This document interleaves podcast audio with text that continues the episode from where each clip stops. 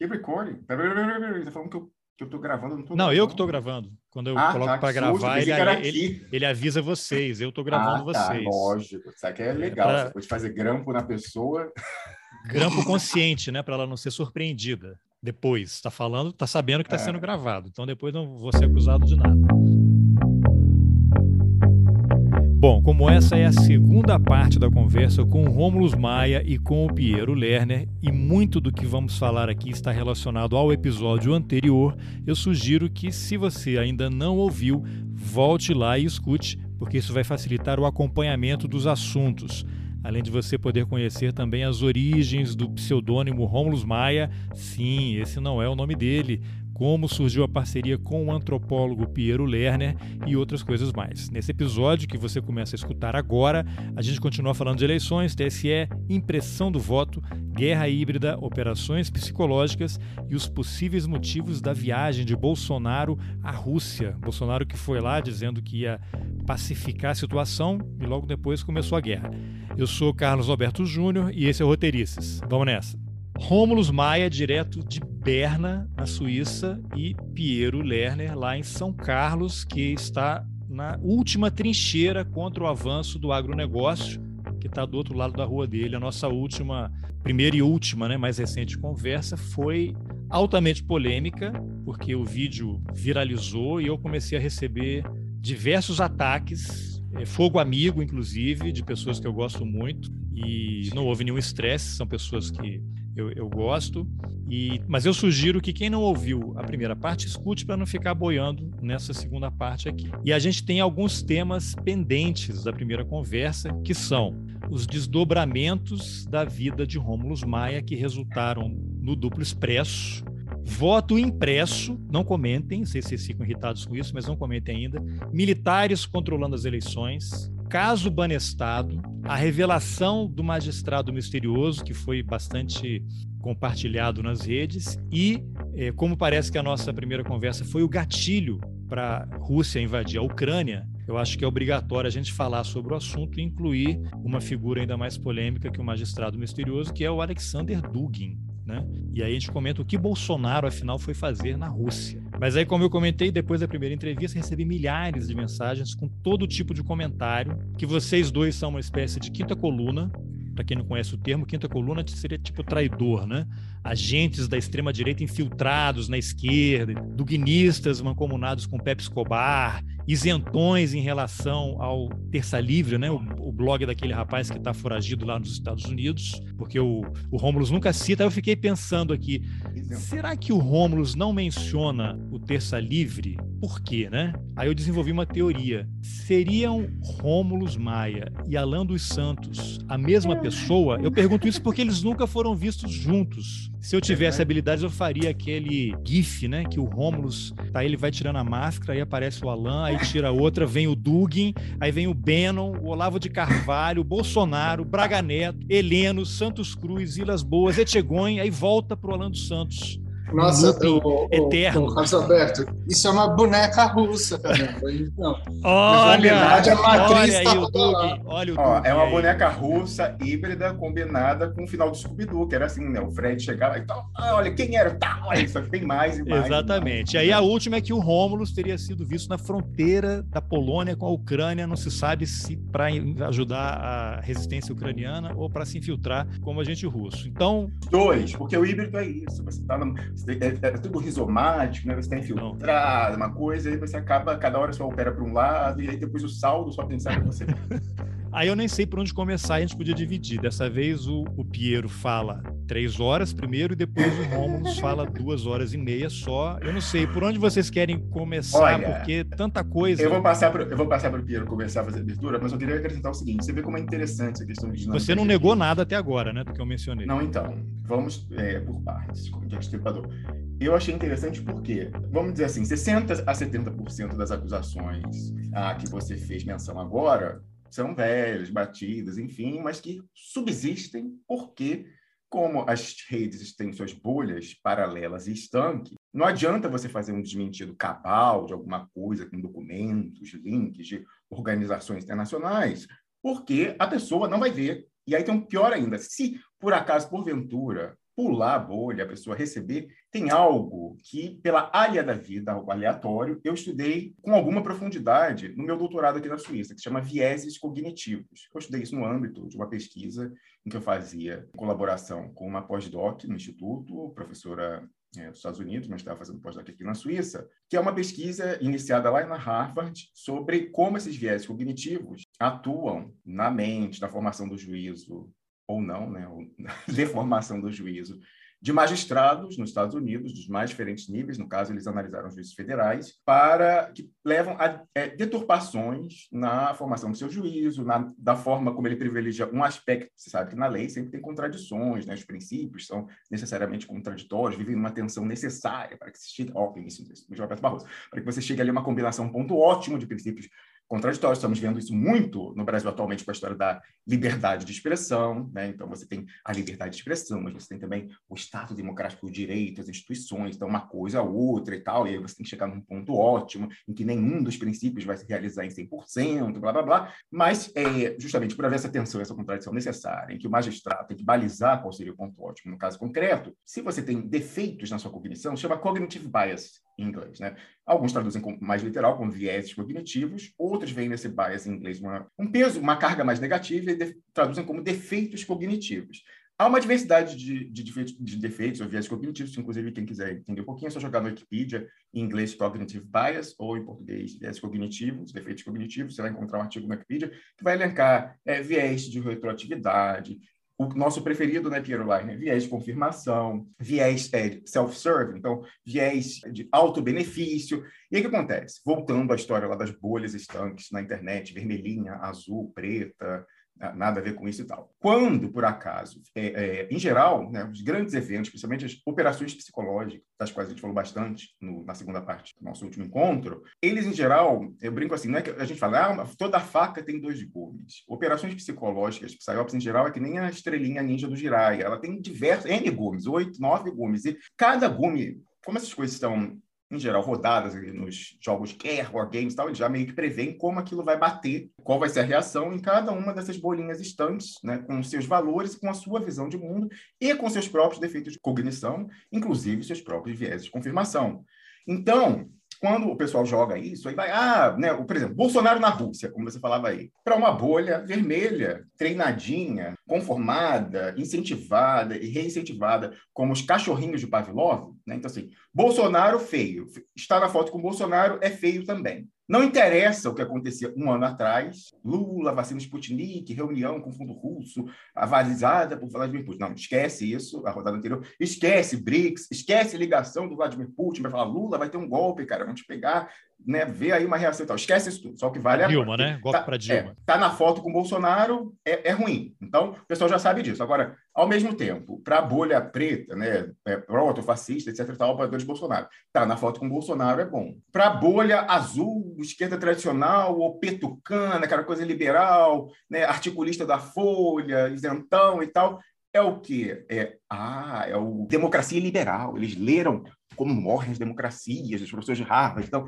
é a, é a extrema-direita né, internacional se articulando. Então, eles meio que sabem como cada um vai reagir. E, em geral, o viés de confirmação, assim, um resumo muito pobre, é o seguinte: você mas as pessoas meio que já sabem disso na prática. Você extrai da realidade, do que você vê, né, da conversa com a sua família, da conversa que você tem com seu companheiro, com seus colegas de trabalho, mas principalmente do que você lê, do que você assiste no noticiário, você, em geral, privilegia no seu processamento entre as informações dinâmicas contraditórias, de vetores contraditórios, você dá um peso maior para aquilo que confirma aquilo no que você já acreditava. E você dá um peso menor aquilo que contradiz aquilo em que você é, acreditava. Então, sempre do texto você vai extrair 80%, às vezes você está gritante assim. A manchete te dá um pau na cara, não, não é isso aí e tal. Mas no texto tem algum parágrafo que fala, olha, é verdade que a pessoa vai focar. Então, como eu falava, a gente traz documentos, mostra, né? eu abri toda a minha biografia, por onde trabalhei, por onde fiz e tal. Acho que está tá na rede, meu, meu caminho desde 2016, o que me levou a certas compreensões e tal, mas mesmo que por acaso, pulando, tribalização, bolhas, invisibilização algorítmica, que a gente sofre pesadamente na nossa presença em todas as redes. Se chegar do outro lado, a pessoa só vai tirar, 80% vai tirar aquilo que já confirma. Então, é meio que inútil. E eu falo que é meio, é, é, para mim foi libertador inclusive na dinâmica pessoal, em casa, estudar viés cognitivos, porque meio que você para de dar murro em ponta de faca, porque você sabe que não adianta. Tem, tem aquela história assim, ai, ah, você tem que argumentar, você tem que deixar claro a sua posição, você tem... Não é assim, gente. Quem está nessa história. Somente de... murro de faca, de faca de dois gumes, né? Ou ninja do Jirai, você imagina que coisa terrível. Então, assim, é, ninja do Jirai, não, estrelinha ninja do Jirai. Então, assim, não tem como, não tem como. Então, assim, você, depois que você estuda isso, eu, eu sinceramente, eu hoje em dia sou da opinião de que em vez de ficar ensinando química orgânica, gente, eu fiz direito, o que, que me adianta química orgânica? Sabe? Coisas que, assim, só vão ser aproveitadas na, na graduação, porque for para essa área, peguei química, mas poderia ser outras coisas, de física, de matemática e tal. Em vez de colocar isso no ensino médio, eu acho, tem que ter química, mas não precisa tão a fundo, pode deixar para um ciclo básico da graduação. Eu acho que, assim, se eu fosse ditador do Brasil, amanhã, todo mundo me aclamasse e tal, ditador, eu ia reformar. Olha o ato falho, hein? não tem nenhuma ambição, não tem nenhuma ambição mesmo, porque eu gosto de mandar real, e na política, seja ditador, seja democracia liberal e liberal, a pessoa não pode mandar real. Mas se você quisesse ser ditador, você admitiria que não, né? Admitir o quê? Que você queria ser ditador? Não, né? Você vai negar lá, lógico. Pois é, mas você vendo, eu gosto de falar, então se eu quisesse ser ditador efetivamente, eu nunca falaria, nunca nem de uma forma especulativa. Então, por isso, como eu não me aguento falar as coisas, não, teria, não tenho perfil para, entendeu? Então, como eu gosto de falar, isso me realiza. Não, para. não, é, não hum. tem essa ambição. Então, acontece. Mas vamos supor, hipoteticamente, que eu fosse né, nomeado ditador absoluto do Brasil perpétuo e tal. A minha primeira medida ia ser uma reforma da grade do, do ensino médio, em vez de tirar sociologia e filosofia e tal, como fizeram as últimas administrações, eu ia inserir, talvez deixasse orgânico, ia botar, ah, pelo contrário, aí ia botar período integral, e aí na janela, acho que abre, ó, o pessoal daqui, não tem, não tem nenhuma implicância, não, eu adorava. Optativa, optativa. É, então assim, eu ia fazer, fazer os brisolões, ia botar ensino integral, e aí ia colocar noções de direito, eu acho que é importante a todo mundo entender como é que funciona os poderes, né, essa própria questão da conformação dos princípios, as instituições e tal, ia colocar noções de microeconomia, macro talvez também, mas microeconomia é algo. Eu fiz, né, eu, até a metade do segundo ano de economia, além do direito que eu fiz na Universidade do Estado do Rio de Janeiro, eu fiz um ano, um ano e meio de economia na Pontifícia Universidade Católica do Rio de Janeiro. Então, o pessoal aí que quer dizer que eu sou infiltrado e tal, pega, esse, pega essa parte privilegiada. Assim, ele passou um ano e meio sendo doutrinado no. Praticamente no Chicago, né? No Chicago Boy, praticamente. pois é, e tava lá na época Pedro Malan, Langold Fine e tal. Arminho, não sei, uma, essa galera do mal estava lá. Franco. Então foi lá que ele foi, teve seu cérebro lavado e tal. Pega essa parte aí, privilegia. Até uma... não botou essa parte, essa parte é interessante botar. Então, eu estudei isso, e no primeiro, toda a faculdade de economia, no início do curso, você estuda microeconomia. Então, aquelas questões de oferta, demanda, como é que é o preço, vantagens comparativas e tal. E isso são coisas, a microeconomia, que mudam a sua forma de ver o mundo, a sua forma de interagir com o seu companheiro, com a sua companheira, no seu ambiente de trabalho, na sua própria organização pessoal, do seu tempo, aquilo que você tem vantagem comparativa para fazer, não fazer. Então, eu acho que esse conhecimento não devia ser restrito à fração pequeníssima da população que faz economia. Eu acho que é algo que deveria estar ser ensinado a todos. Então, voltando, eu acho que todo mundo tem que ter noções das, da institucionalidade brasileira, do direito. Eu acho que todo mundo tem que ter noções de microeconomia, talvez alguma coisa de macro, mas acho que microeconomia é algo que muda. E eu acho que todo mundo tinha que ter também noções de psicologia, incluindo vieses cognitivos, porque isso, para mim, me deu uma liberdade e uma libertação com relação à alocação do meu tempo em discussões online, de simplesmente sair de discussões que eu, hoje eu sei racionalmente, embora você tenha aquela tentação de responder o troll. Ah, o troll falou isso, ah, tem que responder. Você fica coçando e fala assim, não faz, porque é inútil. Sair ou nem entrar, né? Exatamente. Então, é, voltando a essa questão, por mais que a gente aqui vá falar, eu posso botar compartilhamento de imagens, botar documento das Nações Unidas e tal, não adianta, a pessoa não vai ver. Nessa hora, o cérebro dela vai dar um shutdown, vai, vai cair um, um, um, alto pulso eletromagnético e vai, o processador vai, vai dar pau. Entendeu? Então, era só isso que eu queria dizer. Você vê que a minha pequena introdução deve ter tido já uns 45 minutos, mas eu passo é, a bola para você, Carlos, que você mandar para o nosso Piero lá. Né? Piero, e aí, por onde a gente começa? Depois daquela minha abertura ali, cheia de, de bombas cognitivas, o que, que a gente pode... Não, abordar. O, o, o, que eu achei legal desse, desse engate que o Romulo fez é um pouco de dizer né, como funciona essa dinâmica de bolha de internet, né, e porque isso no fundo é uma coisa bem estudada, né, pelos setores, enfim, aquilo que, sei lá, pelo que, centro de cibernética do exército. Que, não, não só do exército daqui, né, mas enfim, isso é uma coisa que é estudada, enfim, há 60, 70 anos, né, de maneira bastante programática, né, no Pentágono, sobretudo. Os caras têm, enfim, N elementos para fazer as aplicações desse negócio. Isso é documentação que você encontra por aí, né? Imagino que você não encontra, né? Mas que tem a ver de fato, com uma maneira deles pensarem todo o contexto de como você faz para manobrar informação e, sobretudo, desinformação, né? essa palavra que agora está tão na moda, né? mas que jogaram para um campo só, que eu estou vendo que está acontecendo uma, de uma forma tão absolutamente efetiva né? a ideia de produção. A gente está vivendo quase como uma espécie de Star Wars recontextualizado, né? Porque, enfim, Parece que Imperador e Darth Vader todos se encaixaram no papel de um dos lados ali e o outro conseguiu assumir, né? Isso a visão do mainstream, né? A bondade e a decência universais. E uma coisa, né? Enfim, como antropólogo que sempre fui, né? Enfim, ou pelo menos desde meados é, da graduação, que a gente aprende sendo estruturalista. Isso talvez seja uma das minhas grandes influências, né? São, acho que hoje duas, né? Levi-Strauss e Bateson, dois antropólogos, é de que você tem que olhar para a relação e não para os termos. Por isso, Carlos, eu acho que quando as pessoas dizem assim, ah, esses caras são os infiltrados da direita na esquerda. Ah, não, são os não sei o quê, da esquerda na, na direita. Não, o jogo é duplo, né? Duplo expresso aqui. Mas é, é, é justamente porque. O quando, Rômulo quando... ficou nervoso ali, ó. Não, você sabe que já, não, não. já mandaram essa. Uma das pessoas disse o seguinte, Pedro: olha, até no nome, o inconsciente me extraiu. Freud, Freud, é, Freud explica. Isso aí foi um lapso de Rômulo Maia, quando escolheu o nome, para dizer que ele é um agente duplo. Duplo expresso, é que até, até isso já mandaram, cara. Incrível.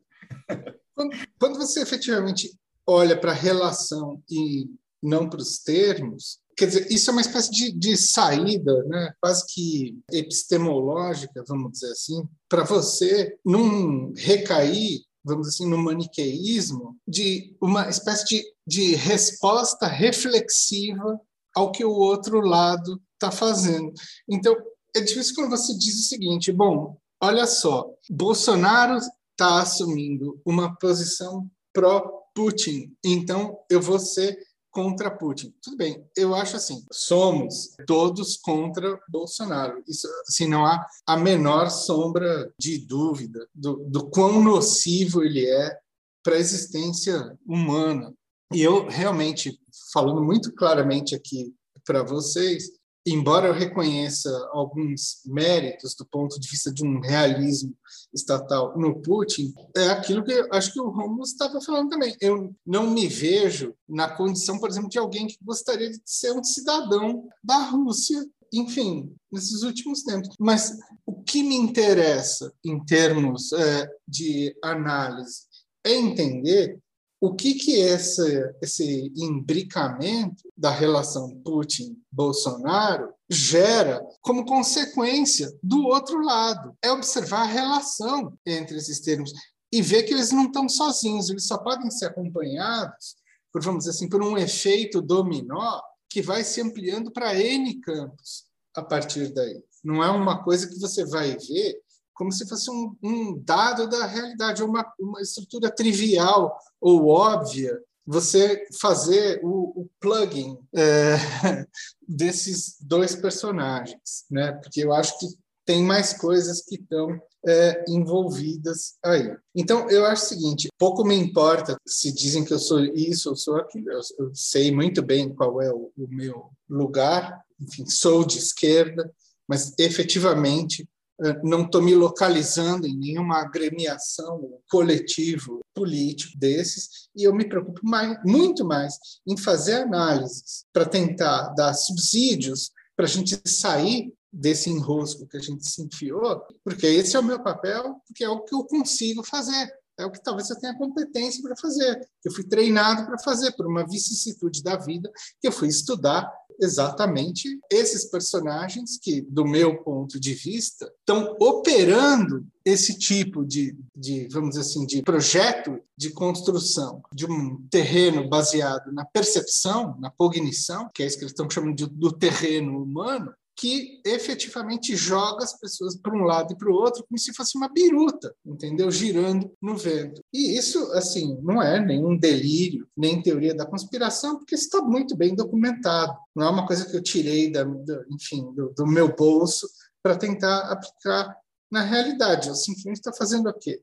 É aquilo que o antropólogo deve fazer follow the native, né? Que se diz, siga o nativo, que ele vai te dar a pista sobre o que está acontecendo. Então, acho que é um pouco por aí a ideia, sabe? Bom, eu, eu fiz aqui 132 itens, né, no começo da nossa conversa, e aí ninguém mais lembra, né? Então, eu vou retomar e vou começar pelo último dele, que a gente vai falar. Tem inclusive o magistrado misterioso, que está todo mundo querendo saber quem é da, da outra conversa. Ah, Mas como a gente estava falando de Rússia, eu queria lançar essa pergunta para vocês aí. O Piero já deu essa primeira análise aí sobre ah, quem acha já tende a pensar isso vai achar mais isso, e quem pensa aquilo vai pensar mais aquilo, e o outro lado, lógico, é um comunista ou um nazista, né? Aí vai depender do gosto não, do não, freguês. Mais ou menos, mais ou menos, Carlos, porque se você é? para pensar, esse exemplo do, da Rússia, do, do, Putin, ele é o assim perfeito do que eu falava no início do viés de confirmação de como que a pessoa Exatamente. molda para sua coisa atual, porque até um ano atrás,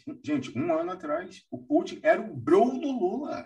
O Putin e o Lula falaram que o Lula ia trazer a Sputnik para salvar o Brasil da Covid. Tem artigos N247 com ex-ministro lá, o, qual concorreu ao governo de São Paulo? Padilha, falando que o Lula estava na reunião do Zoom com o fundo russo, que foi fundamental. Aí vai o Pepe Escobar falar, fala, não, é, eu investiguei o Putin pessoalmente, falou, não, olha, bota um empenho aí maior nisso aí, porque Lula e tal, e blá blá blá, para a gente ajudar eles.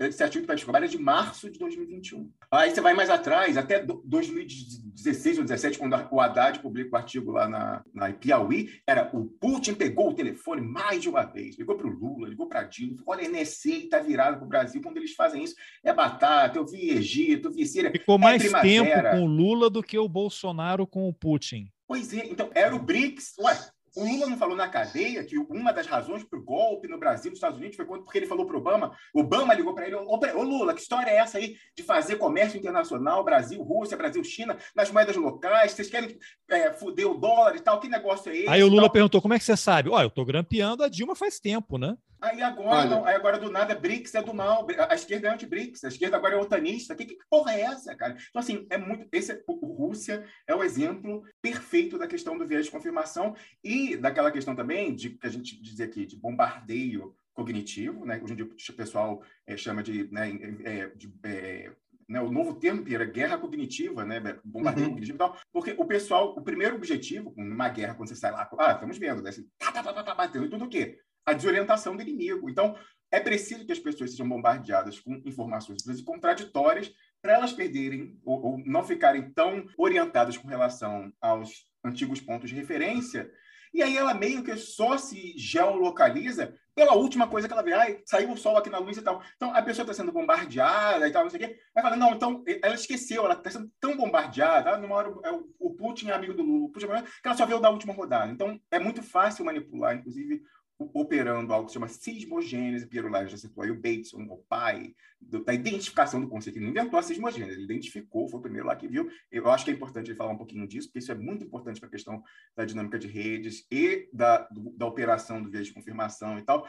Então, o pessoal fica assim, então esquece, não tem problema, e ela só vai precisar aplicar o viés de confirmação, ignorar algumas coisas e privilegiar outras na formação do seu juízo e da sua atuação nas redes, com o que é fornecido de input na última rodada. Então, essa questão do Putin, eu acho que é o exemplo, um dos exemplos mais perfeitos da gente ver a esquizofrenia construída é, no estado da arte, no Brasil, no mundo talvez não, mas no Brasil, com relação ao Putin, ele é a favor ou ele é contra a agenda dos Estados Unidos para o Brasil? O pessoal fala, não, Bolsonaro, aí a pessoa fala, não, mas é, nos Estados Unidos tem dois, tem o Trump, extrema-direita, e tem um democrata, Joe Biden do bem, né? A bomba LGBT, é, Black Lives Matter, enfim, toda essa questão. Mas, assim, o pessoal vai adequando e vai, reconstru vai reconstruindo, se reorientando apenas com os inputs da última, da última rodada. E eu sempre tive uma, é, uma dificuldade muito grande disso, porque Piero aí falava na, no, no, outro programa, talvez tenha sido no DE, não lembro, fora do ar, que eu tenho uma memória muito grande, que eu ligo ponto, assim, muito Foi né, aqui no Roteirices, na primeira entrevista. Foi ao ar, talvez. Tá, então, beleza. Foi, e eu foi. Vou, é, então, e eu vou ligando os pontos, e isso antes de duplo expresso, assim, na vida e tal, e, e eu, eu, meio que vou, a minha, a minha mente assim, ela vai passeando pelas diferentes áreas. Então, ela junta um filme com um jornal, com o que eu li no HQ, com o que eu conversei com um companheiro, com uma coisa de trabalho e tal, e eu vou botando isso e, isso, e sempre em busca, consciente e consciente, de, de, coerência, de formar uma leitura coerente entre esses inputs diferentes, diferentes prismas, né, de, de diferentes áreas de formação e tal, mas para formar uma leitura coerente. Então, antes, mesmo que eu não estivesse aqui, eu já ia olhar e as contradições, tivesse uma contradição dessa, ué, o, o Putin era o do bem, que queria salvar a gente do golpe é, no Brasil, agora ele é o do mal, que quer reforçar o golpe do Bolsonaro. Não, não. É, é, é. Ia dar alerta, alerta, não, vou pular alerta e tal. E assim, e aí, para mim é muito difícil. E quando eu vejo, eu vejo pessoas, às vezes, né, é, militantes de esquerda, é, é brincadeira, aí, principalmente os simpatizantes do PT, irem nessa direitinho. Só botar, bota alguém na foto com o Bolsonaro, no dia seguinte, a pessoa que era amiga até a véspera, é o demônio, né? Mas eu vejo, às vezes, infelizmente, me frustra, mas aí eu, alguma medida, por ter estudado viés cognitivos, né, fala assim, pá, desiste, não tem muito o que fazer, Romulo Maia, deixa, galera, tal. Pessoas que acompanham a gente toda semana no Duplo Expresso, o quando era diário, tem pessoas que estão com a gente desde 2016, às vezes por aquela vontade, aquele wishful thinking, I want to believe, lá do arquivo X e tal, e vez de confirmação, a pessoa ignora e entra nessa do barco, talvez um pouco menos, mais mitigado e tal, mas vai também, então, Assim, viés cognitivos, a pessoa também quer, é, é só acrescentar isso. Viés cognitivos não tem nada a ver com QI, quociente de inteligência, não tem nada a ver com nível de instrução formal. Ele é uma das coisas mais democráticas da humanidade, da psique humana. Então, todo mundo, independente do seu QI, independente de quanto esse QI foi cultivado, com educação formal, vivência, ela é tão presa quanto a pessoa mais é, simples e com menor acesso aos vieses, os defeitos de cognição. O que, que muda? O que, que muda é talvez, e por isso que eu acho que tem que ser universalizado, a pessoa estudar isso e sempre, toda vez que ela vai fazer uma leitura da realidade, para a política ou qualquer coisa, ela lembrar, porque ela já conhece viés disso, viés disso, viés, e tentar dar uma calibrada, uma autocalibrada, assim, será que isso aqui não é uma viés de confirmação? Bom, se for, o que, que eu posso privilegiar aqui para tentar chegar numa mediana mais próxima da realidade e tal? Então, eu acho que é um processo de análise e autoanálise necessário. E que aqui a gente, em alguma medida, já tinha, por eu ter estudado isso, e até por essa questão minha de né, passar por vários campos do conhecimento e buscar coerência, identificar. Agora, isso é muito importante para entender as dinâmicas de rede num aspecto universal, e internacional, como acontece, mas no Brasil em particular, certo? Paro por aqui, Piero Lagner. Não, antes do Piero. Antes do Piero entrar, eu quero só acrescentar três pontos para o Piero amarrar tudo isso aí. Primeira é, bom, o que, que o Bolsonaro foi fazer na Rússia agora, né? Tudo bem, ah, estava marcado há um ano, que é sempre a desculpa, a justificativa. Pô, tem uma guerra, né? Desmarca. Não sei o que. Os caras estão preparando lá. Imagina assim, aquela imagem do Bolsonaro ao lado do, do Putin o Putin deu uma bocejada, né? Tem aquele outro vídeo do Putin olhando para ele, o Bolsonaro molha é, os lábios com a língua, né? Olha para o lado, constrangido, enquanto eles esperavam o sinal abrir para as televisões. Aí o cara vai para lá, desmarca, né? Aí eu fico imaginando o, o Putin naquela situação sendo que na sala ao lado, todo o staff da inteligência russa e dos militares estavam já preparando a invasão da Ucrânia. Né? Imagina a compartimentação que um cara como Putin tem que ter para, enquanto prepara a invasão da Ucrânia, tem que dar atenção ao Bolsonaro, né? falar de fertilizante e tal. Aí eu pergunto, por que essa ida do Bolsonaro para a Rússia. Nesse momento, ele foi comprar software espião, mas aí precisa ir assim. Software espião precisava assinar, tem que ter assinatura pessoalmente. Software espião você tem que ir pessoalmente ou você faz escondido, sem que ninguém veja, né? Ou ele foi pedir para o Putin é, fraudar as eleições no Brasil para ele ganhar, que o Putin falou: não, eu, eu fraudo, mas só se ele vier pessoalmente pedir. Aí eu faço, mas ele tem que vir aqui. Né? Então, tem que ter aí, a foto op. Se não tiver a foto op, o vídeo, o vídeo que você viu, aí não funciona. Você não é Exatamente. Aí, dentro dessas bombas cognitivas aí, duas coisas que eu vi no Jornal Nacional na semana passada, eu acho. Uma é matéria do Jornal Nacional, já a Rússia invadindo a Ucrânia, o repórter fala: as Olimpíadas de inverno na China selaram a aliança política entre a Rússia e a China. Aí corta para repórter lá na ONU, em Nova York. O Conselho de Segurança da ONU colocou em votação lá, pedido lá contra a Rússia, contra a invasão da Ucrânia, e a Rússia votou contra, exerceu o direito de veto, votou contra, e os chineses só se abstiveram depois de os americanos atuarem ali pela influência, pela ação dos americanos. Desde quando a China precisa que alguém atue em relação a qualquer coisa para eles votarem de acordo com qualquer coisa? Então, mas o Jornal Nacional está num bombardeio diário e outra, aí o intervalo que de vez em quando as crianças vêm, tem um filho de seis e uma filha de dez anos. Toda hora, que agora não tem mais canal aberto, né? É tudo streaming. Aí entra o intervalo, agro é pop, agro é bom, agro é saúde. E aí, quando entra o intervalo, o que, que acontece? Os dois acham o máximo e começam a falar juntos, junto com a TV. Agro, eu falei, não, não, não, não é assim, não é assim. Isso é uma bomba cognitiva também, e aí o meu viés está atuando e elas já estão, imagina, eu fui criado assistindo a TV Globo, né? Imagino que vocês também. E aí, como é que isso vai se juntar? Eu não sei como é que você vai amarrar, Piero, que é aí última trincheira contra o agronegócio em São Carlos, que está do outro lado da rua. O agro é pop e Rússia. Mas tem a ver, agro é pop, porque o, o, oficialmente o Bolsonaro foi à Rússia para tratar de fertilizantes, né? E pedir para é. fraudar a eleição e tal. Vamos lá. Vou passar para o Piero, porque o Piero é quem tem a melhor análise, eu acredito. Posso, pode ser uma vez de confirmação, mas foi quem ofereceu a análise mais completa com relação ao, à operação que é feita no Brasil, da viagem, que estava agendada, mantida.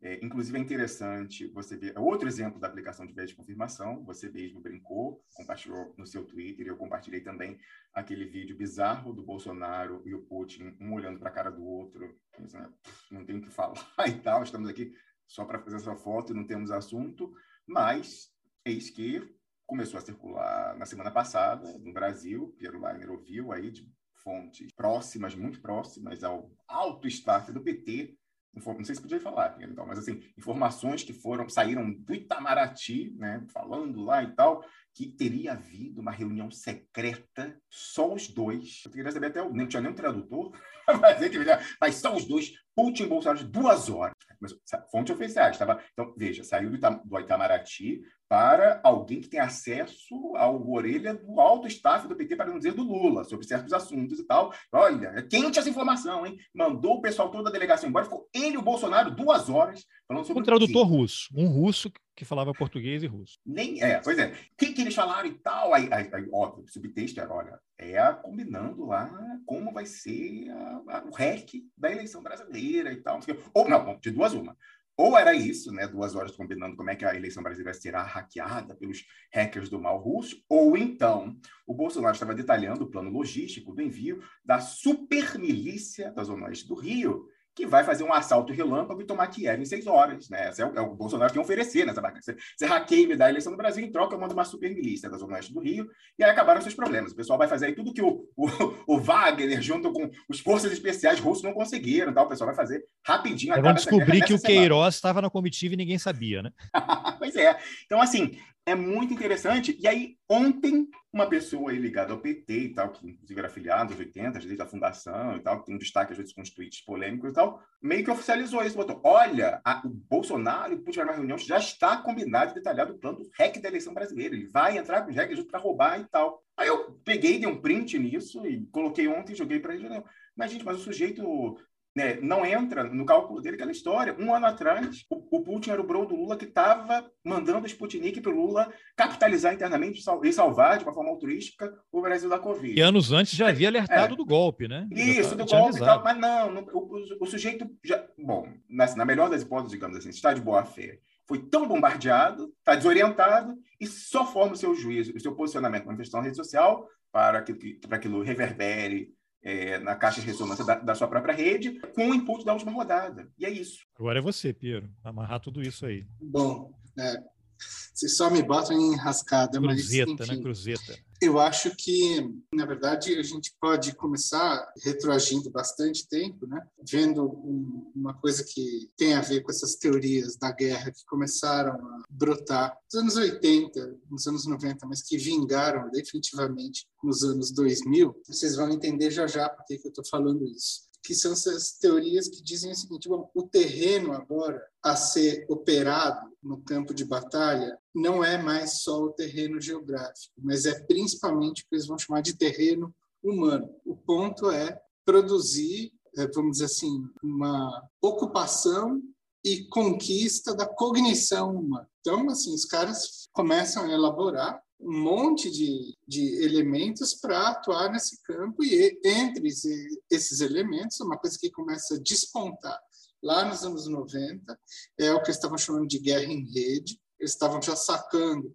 né, o potencial de todo o uso do aparato eletrônico, informática e meios de comunicação e mais um, um monte de coisas para dar conta disso e vão juntando aí um monte de teorias que estavam acontecendo. Uma dessas teorias ela tinha sido testada já na primeira guerra do Golfo, que é de um coronel da Força Aérea Americana chamado John Boyd. E sujeito assim é tomado como o patamar da aplicação de uma teoria no mesmo nível da teoria da incerteza na física lá do Heisenberg. E ele está para ciências militares quando inventou um negócio que é a teoria desses uh, uh, ciclos de percepção, ação e reação. Gente tinha pensado isso, na verdade, primeiramente para a construção dos caças F-15, enfim, e da percepção de pilotos, mas ele descobriu que dava para extrapolar isso para qualquer outra coisa em direção ao campo de batalha e associou com a Blitzkrieg alemã, com um monte de outras coisas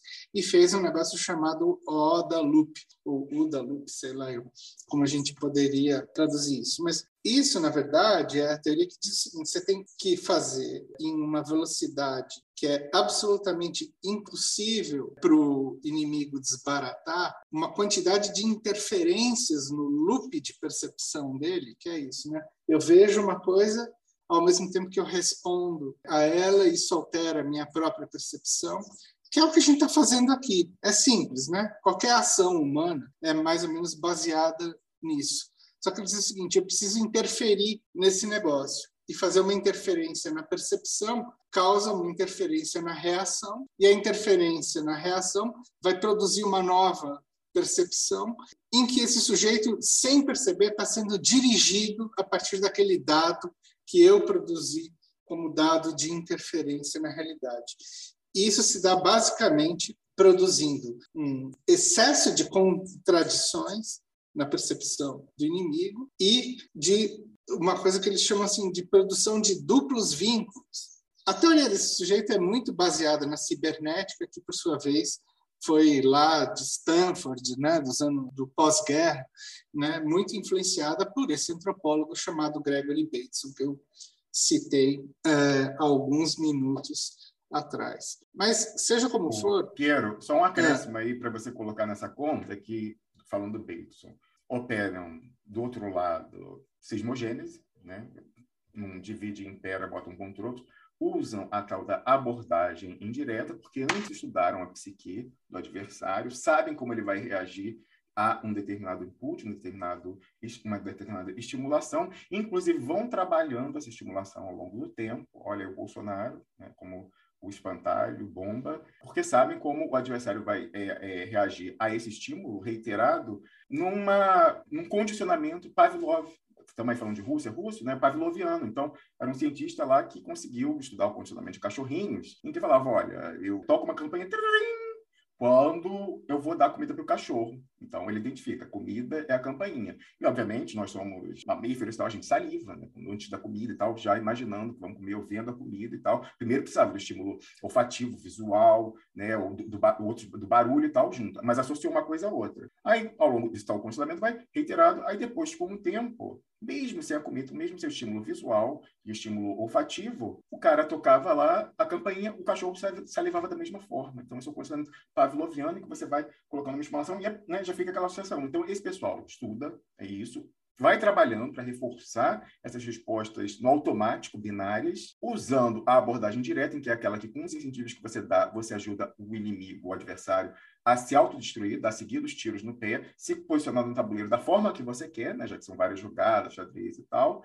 e opera, inclusive, a tal da, isso você opera a cismogênese, que é, é a administração de, de, de, oposições, de conflitos, em que justamente você opera o boneco do seu lado. Então, o Bolsonaro, que é esse, né, o espantalho e tal, se ele está aqui, eu sou, eu sou contra. Se ele, tá, se ele é do Putin, eu sou anti-Putin. Agora, se ele é contra o Putin, se ele era o, vamos, ucraniano, vamos ucranizar o Brasil, Sarah Winter, era aí, até outro dia o bolsonarismo era vamos ucranizar o Brasil. Mas como assim? O que, que aconteceu?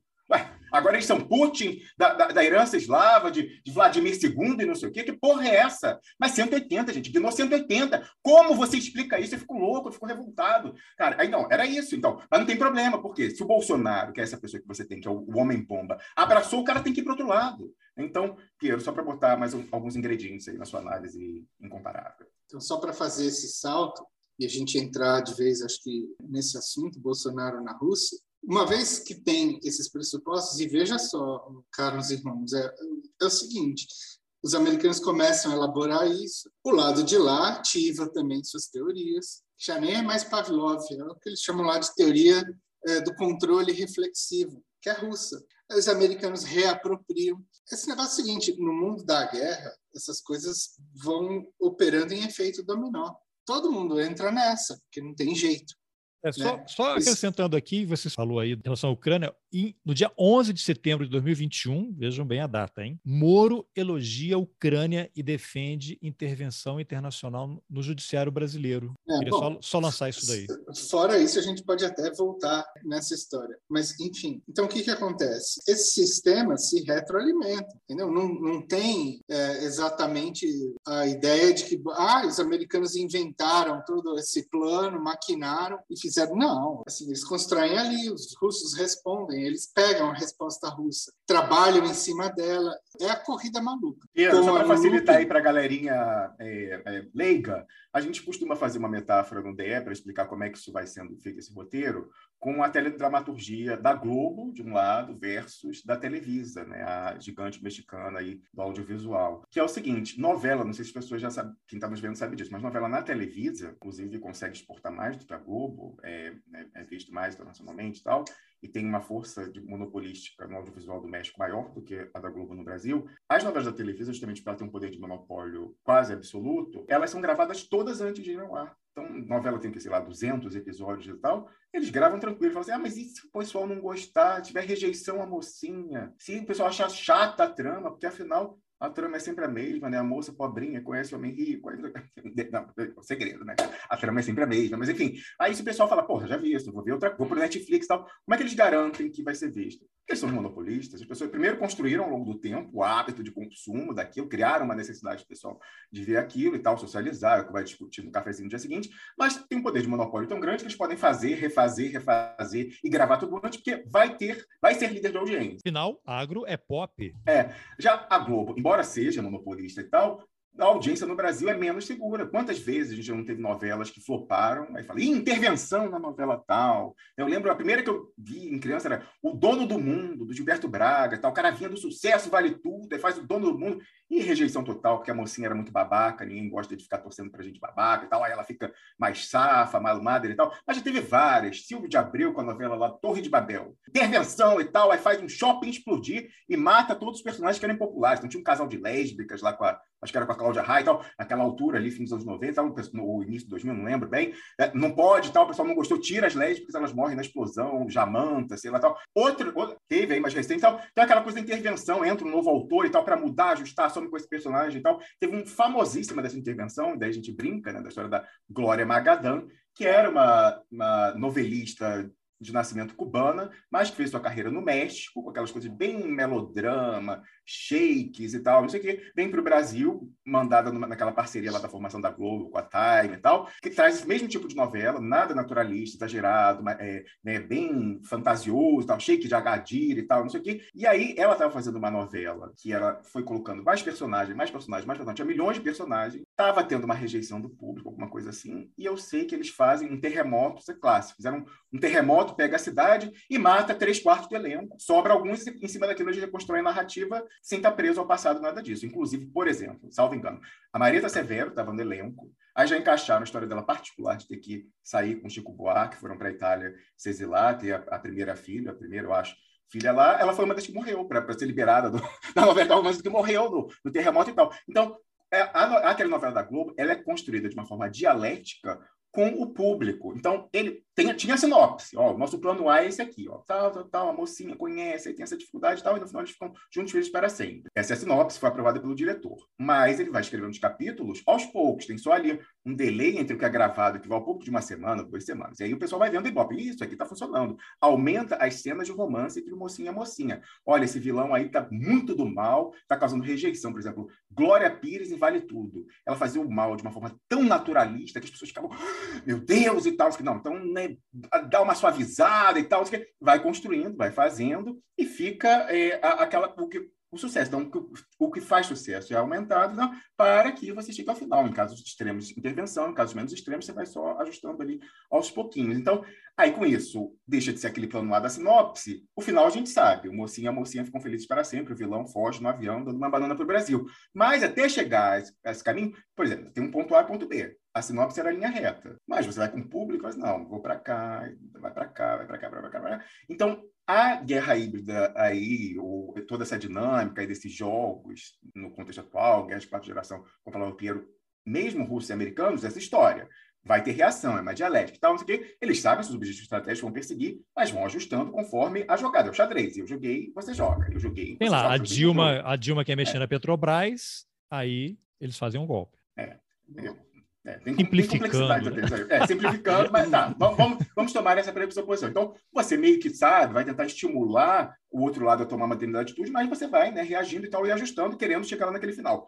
No Brasil, a mesma coisa. Esse consórcio que a gente vê aí desses generais, entreguistas, traidores, que estudaram o manual disso, até na matriz, lá no West Point, fazendo intercâmbio e tal, eles sabem lá os seus wargames, estudaram a psique do inimigo, usam essa estimulação para fazer abordagem direta e tal, mas vão fazendo com o público. Às vezes eles colocam personagens na trama que são rejeitados, porque o pessoal não compra. Eu vou dar um exemplo clássico, nosso tempo aí está chegando no final, a gente vai fazer o corte, mas que foi a história da SSS. Quem está nos ouvindo não vai lembrar certamente o que é isso. SSS era um grupo terrorista brasileiro, sociedade secreta, silvestre, que após a eleição do Bolsonaro já começou a plantar ou sair plantada em notinhas na imprensa dizendo que ela queria fazer um, um, grande atentado na posse do Bolsonaro. Aí, depois da posse do Bolsonaro, o líder dessa SSS dá uma entrevista de capa para Veja, era, era secreta a sociedade, tá? Uma entrevista de capa, sentado assim, com toda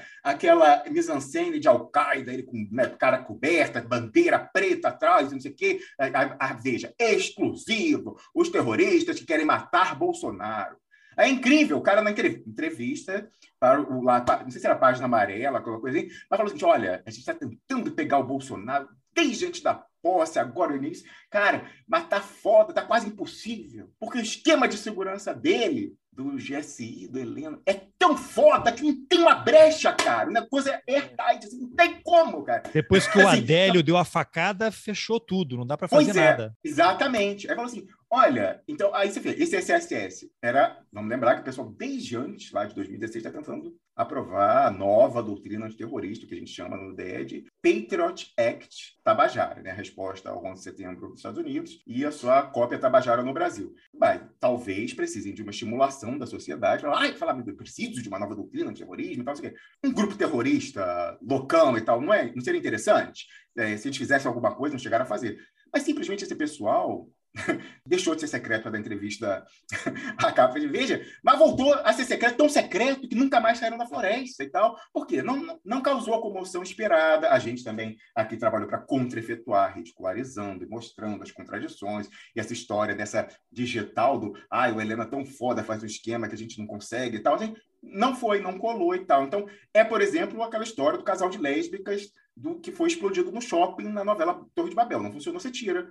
O SSS, que foi usado, né, o pessoal pensou em usar no início da trama, no final do governo Temer, início do governo Bolsonaro, foram para outros meios, estão indo para outros meios porque houve uma rejeição do público. Então a gente brinca dizendo que a novela Guerra Híbrida Brasil, Guerra Híbrida Brasil é escrita, que nem são escritas novelas da Globo, numa interação com o público, enquanto que lá na Televisa o pessoal pode fazer de qualquer jeito, porque o pessoal entuba. Carlos Alberto. Bom, Piero, depois dessa breve digressão do Rômulus você reassume o timão, mas aí tentando responder aquela pergunta uhum. minha, provavelmente irrespondível, que é fazendo as análises, o que, que o Bolsonaro foi fazer lá na Rússia? Foi pegar um aplicativo secreto?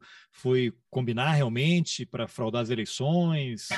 Né? Eu compro fertilizante, toda a produção de fertilizantes, se você fraudar as eleições. Bom, então voltando, né? O que estava dizendo, é, o ponto era de que, enfim, essas coisas se generalizam, né? Todas essas teorias, elas quase que acabam funcionando como uma espécie de profecia autorrealizável. Porque quando você está nesse terreno de elaboração da cognição humana, aí tudo entra como uma espécie de meta-teoria da guerra que acaba virando a própria guerra, né? Vamos dizer assim. Então, o que acontece? Aqui não ficou de fora desse negócio.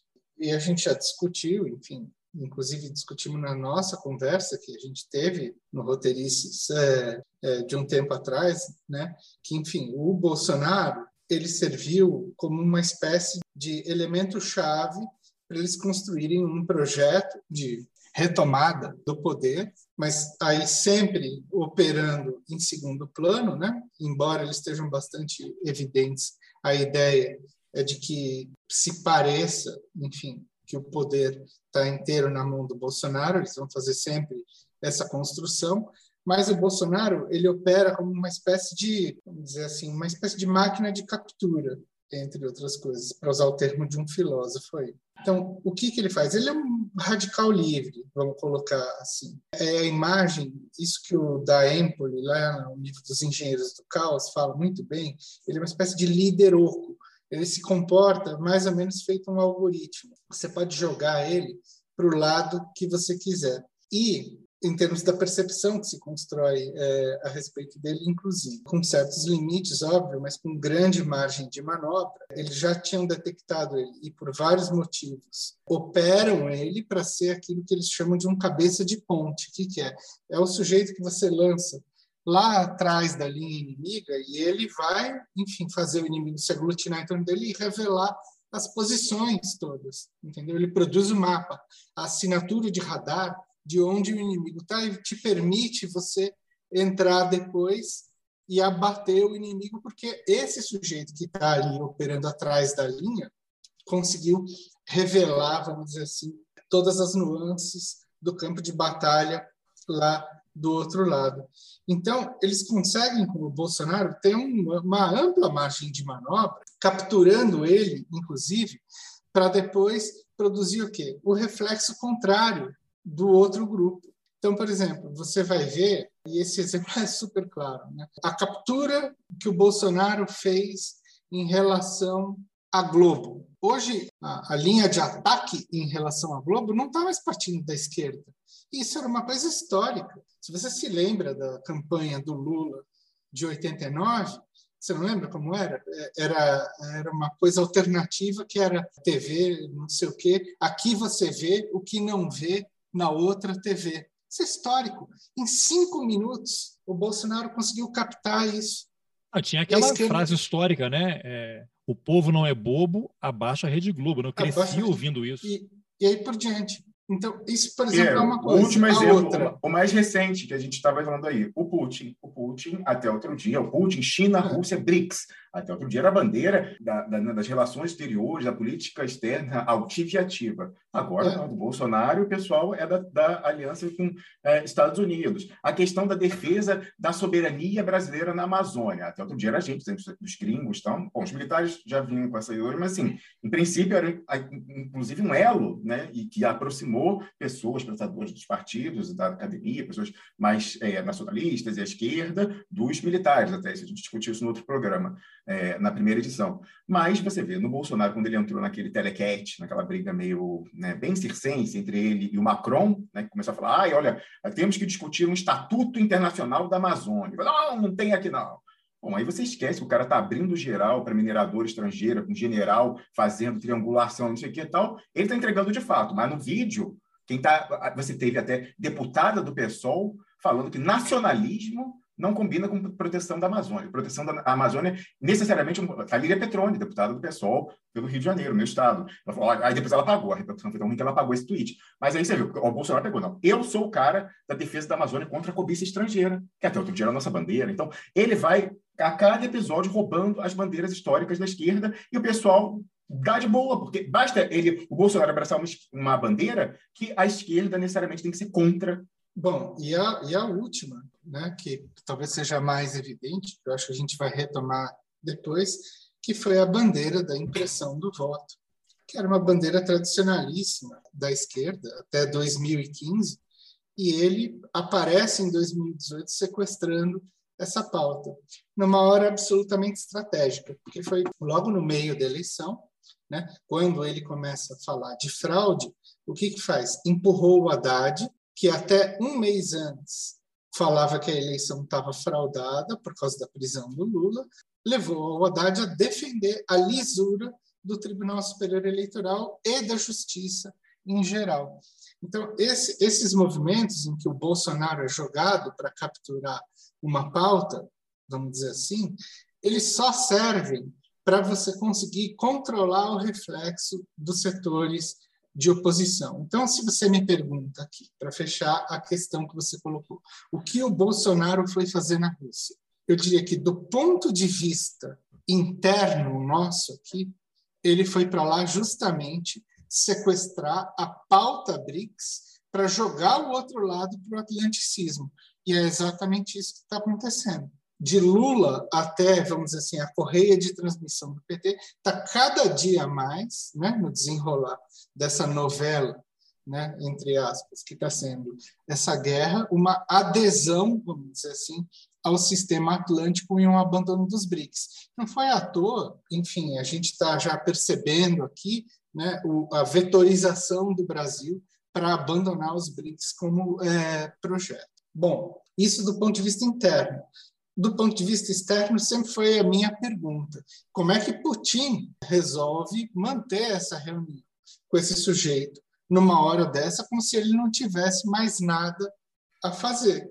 Aí a gente tem um outro lado da questão também, que acho que entra na análise da guerra é, Rússia versus OTAN, porque eu não entendo isso como uma guerra Rússia versus Ucrânia, é Rússia versus OTAN, e a Ucrânia é só o terreno onde isso está é, é, tá sendo disputado, que é o fato de que do dia para a noite, você é só notar os discursos do Putin e do Lavrov, em que eles estavam numa posição defensiva eles passaram a adotar uma posição ofensiva.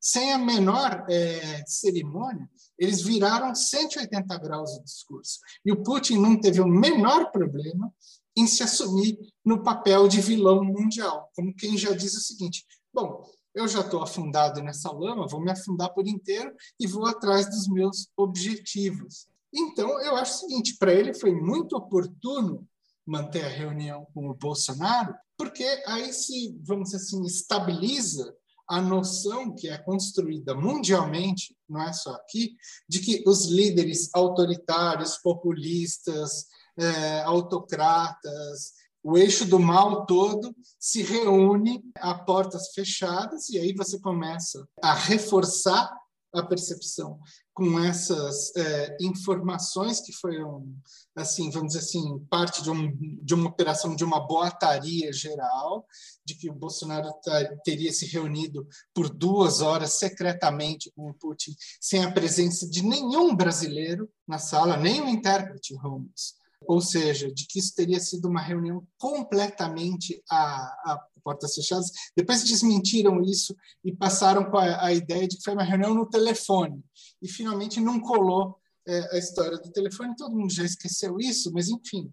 O fato é que Mas já conseguiu... não esqueça, o é. Bolsonaro, é. dias atrás, botou, né, tentou, botou, falou, não, falei, é, falei com Putin, a gente não sabia se era lá, na toda reunião secreta, se era história então, de telefone, mas ele falou, é. fiquei, falei duas horas com o Putin, a mesma versão. Olha, eu tenho, áudio, eu tenho o áudio que você me mandou dias atrás, antes do Bolsonaro falar a história de duas horas de fala com o, com o Putin, você falou, olha, do Itamaraty saiu para essa pessoa que tem posição um alto é, staff petista, de que teve reunião né, intimíssima de duas horas e tal. Aí depois a história das duas horas aparece na boca do Bolsonaro. É incrível. Bom, e aí entra essa coisa absoluta, porque eu acho o seguinte, Rômulo é, lembrou muito oportunamente aqui a história da sociedade secreta silvestre.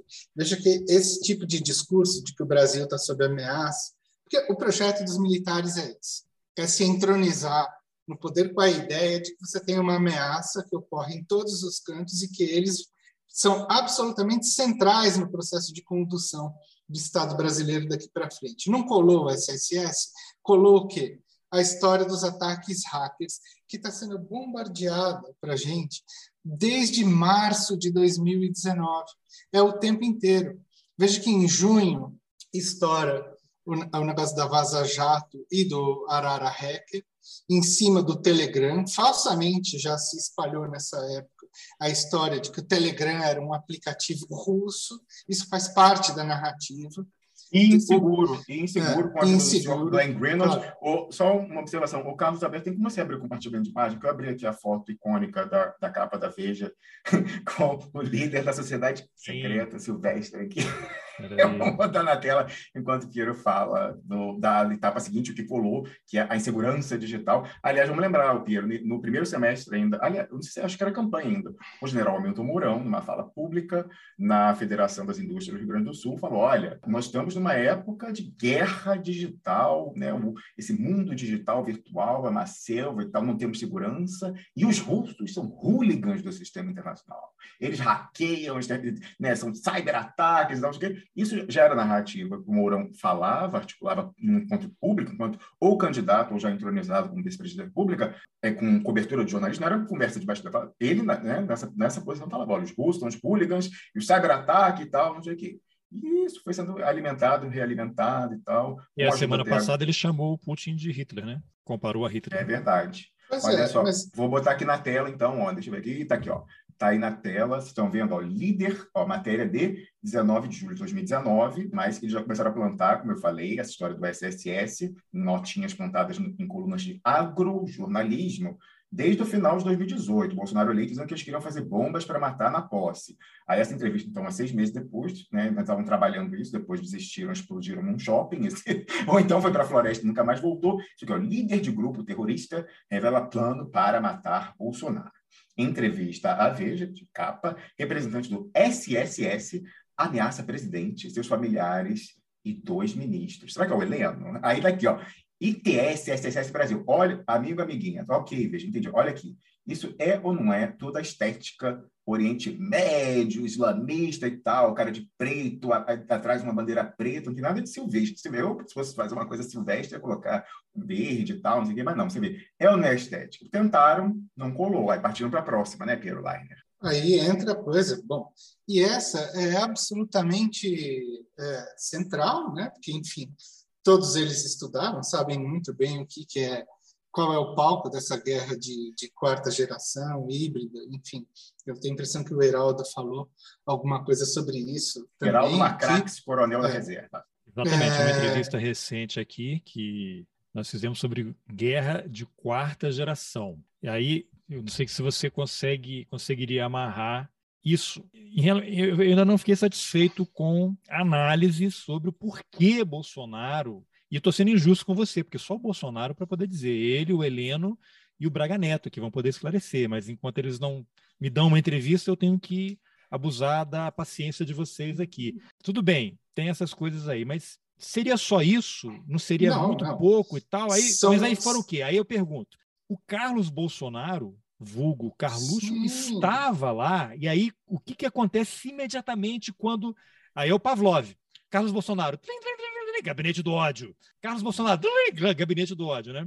Então, o Carlos Bolsonaro, que não trabalha desde o começo do governo federal, né? O vereador federal do Brasil.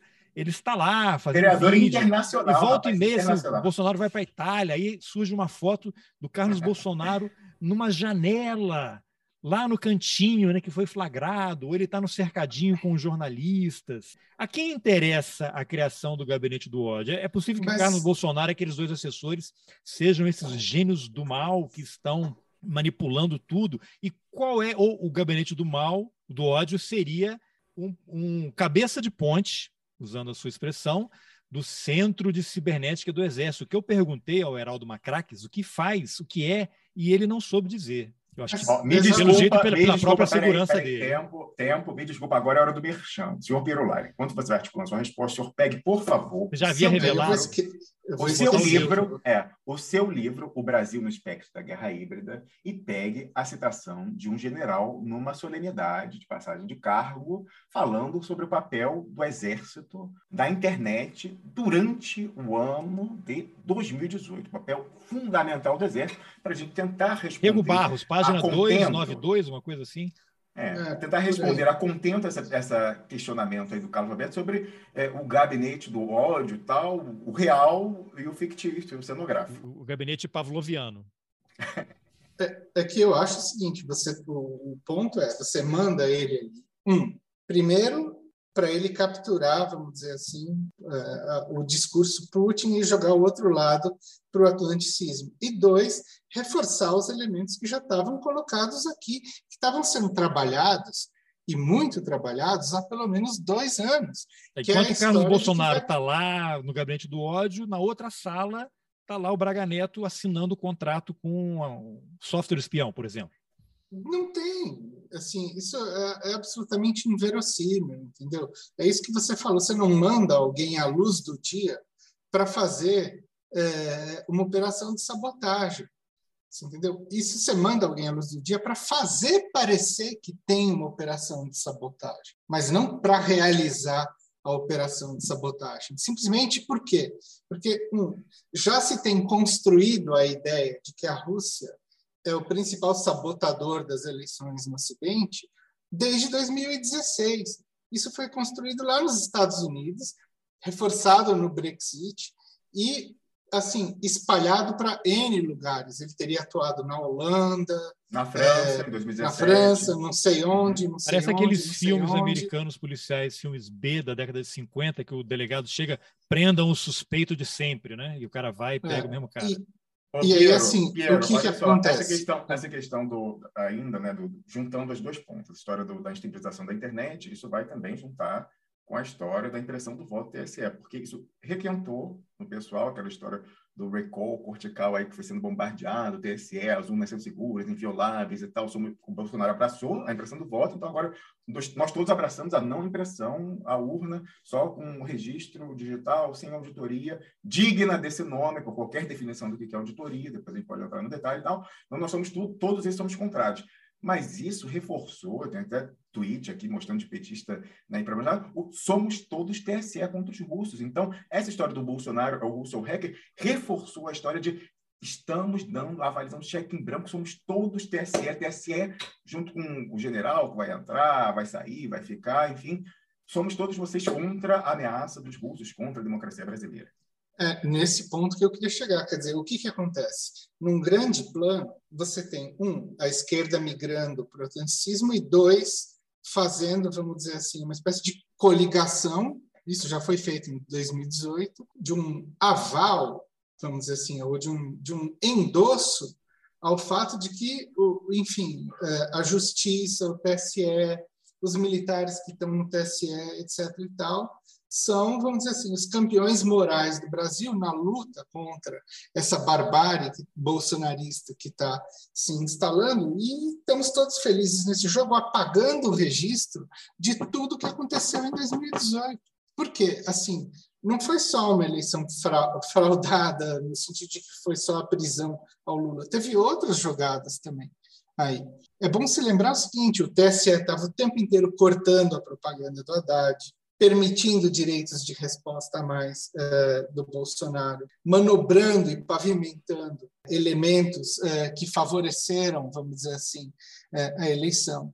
E aí o que, que imediatamente surgiu nesse período? A história, só para retomar o que você falou, de que existiria um conjunto de atores formados pelos filhos do Bolsonaro, mais especificamente por esse que você falou aí, mais empresários, tipo o velho da Havan, etc. e tal, que estariam usando o WhatsApp, que foi o grande definidor da eleição de 2018. Ou seja, isso é uma história completamente é, fictícia, do meu ponto de vista, feita para obliterar ou encobrir o fato de que quem decidiu a eleição de 2018 foi, um, a justiça eleitoral, dois, os militares, que tinham a justiça eleitoral na mão, e três, o sistema de inteligência do Exército que foi manipulando e jogando a opinião pública para um lado a partir da história da intervenção militar lá do Rio de Janeiro, ou seja, usou a opinião pública como centro de gravidade da ação dele, dizendo que o Brasil está pelo que eu por essa análise sua que eu entendo é que assim, aí sim é a ação do Centro de Cibernética do Exército. Sim. Eu fico imaginando tem um coronel tuiteiro lá, tem hum, vários hum. militares com diversos perfis falsos que ficam lançando, aí tem aqueles bots que entram no Twitter e tal. Isso é um pedaço. Mas, né? mas, não é só lançar, é o fato de que eles têm. Não, e ameaçar. O, o Vilas Boas não, faz um tweet ameaçando sim, o Supremo. Mas, né? mas de,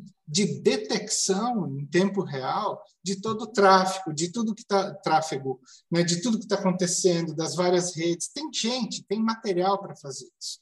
Não é só tá isso, Pinheiro, olha só. É, se, se, se, e, ó, isso aí está, se isso aí está em coordenação, colaboração com os gringos, lembrando que a gente tem um general brasileiro como número dois do US Southcom, isso daí o cara calibra com a Big Tech dos Estados Unidos, as redes Isso. sociais, Facebook, Twitter, o que é impulsionado, visualizado, o que é, e que, pelo contrário, é invisibilizado.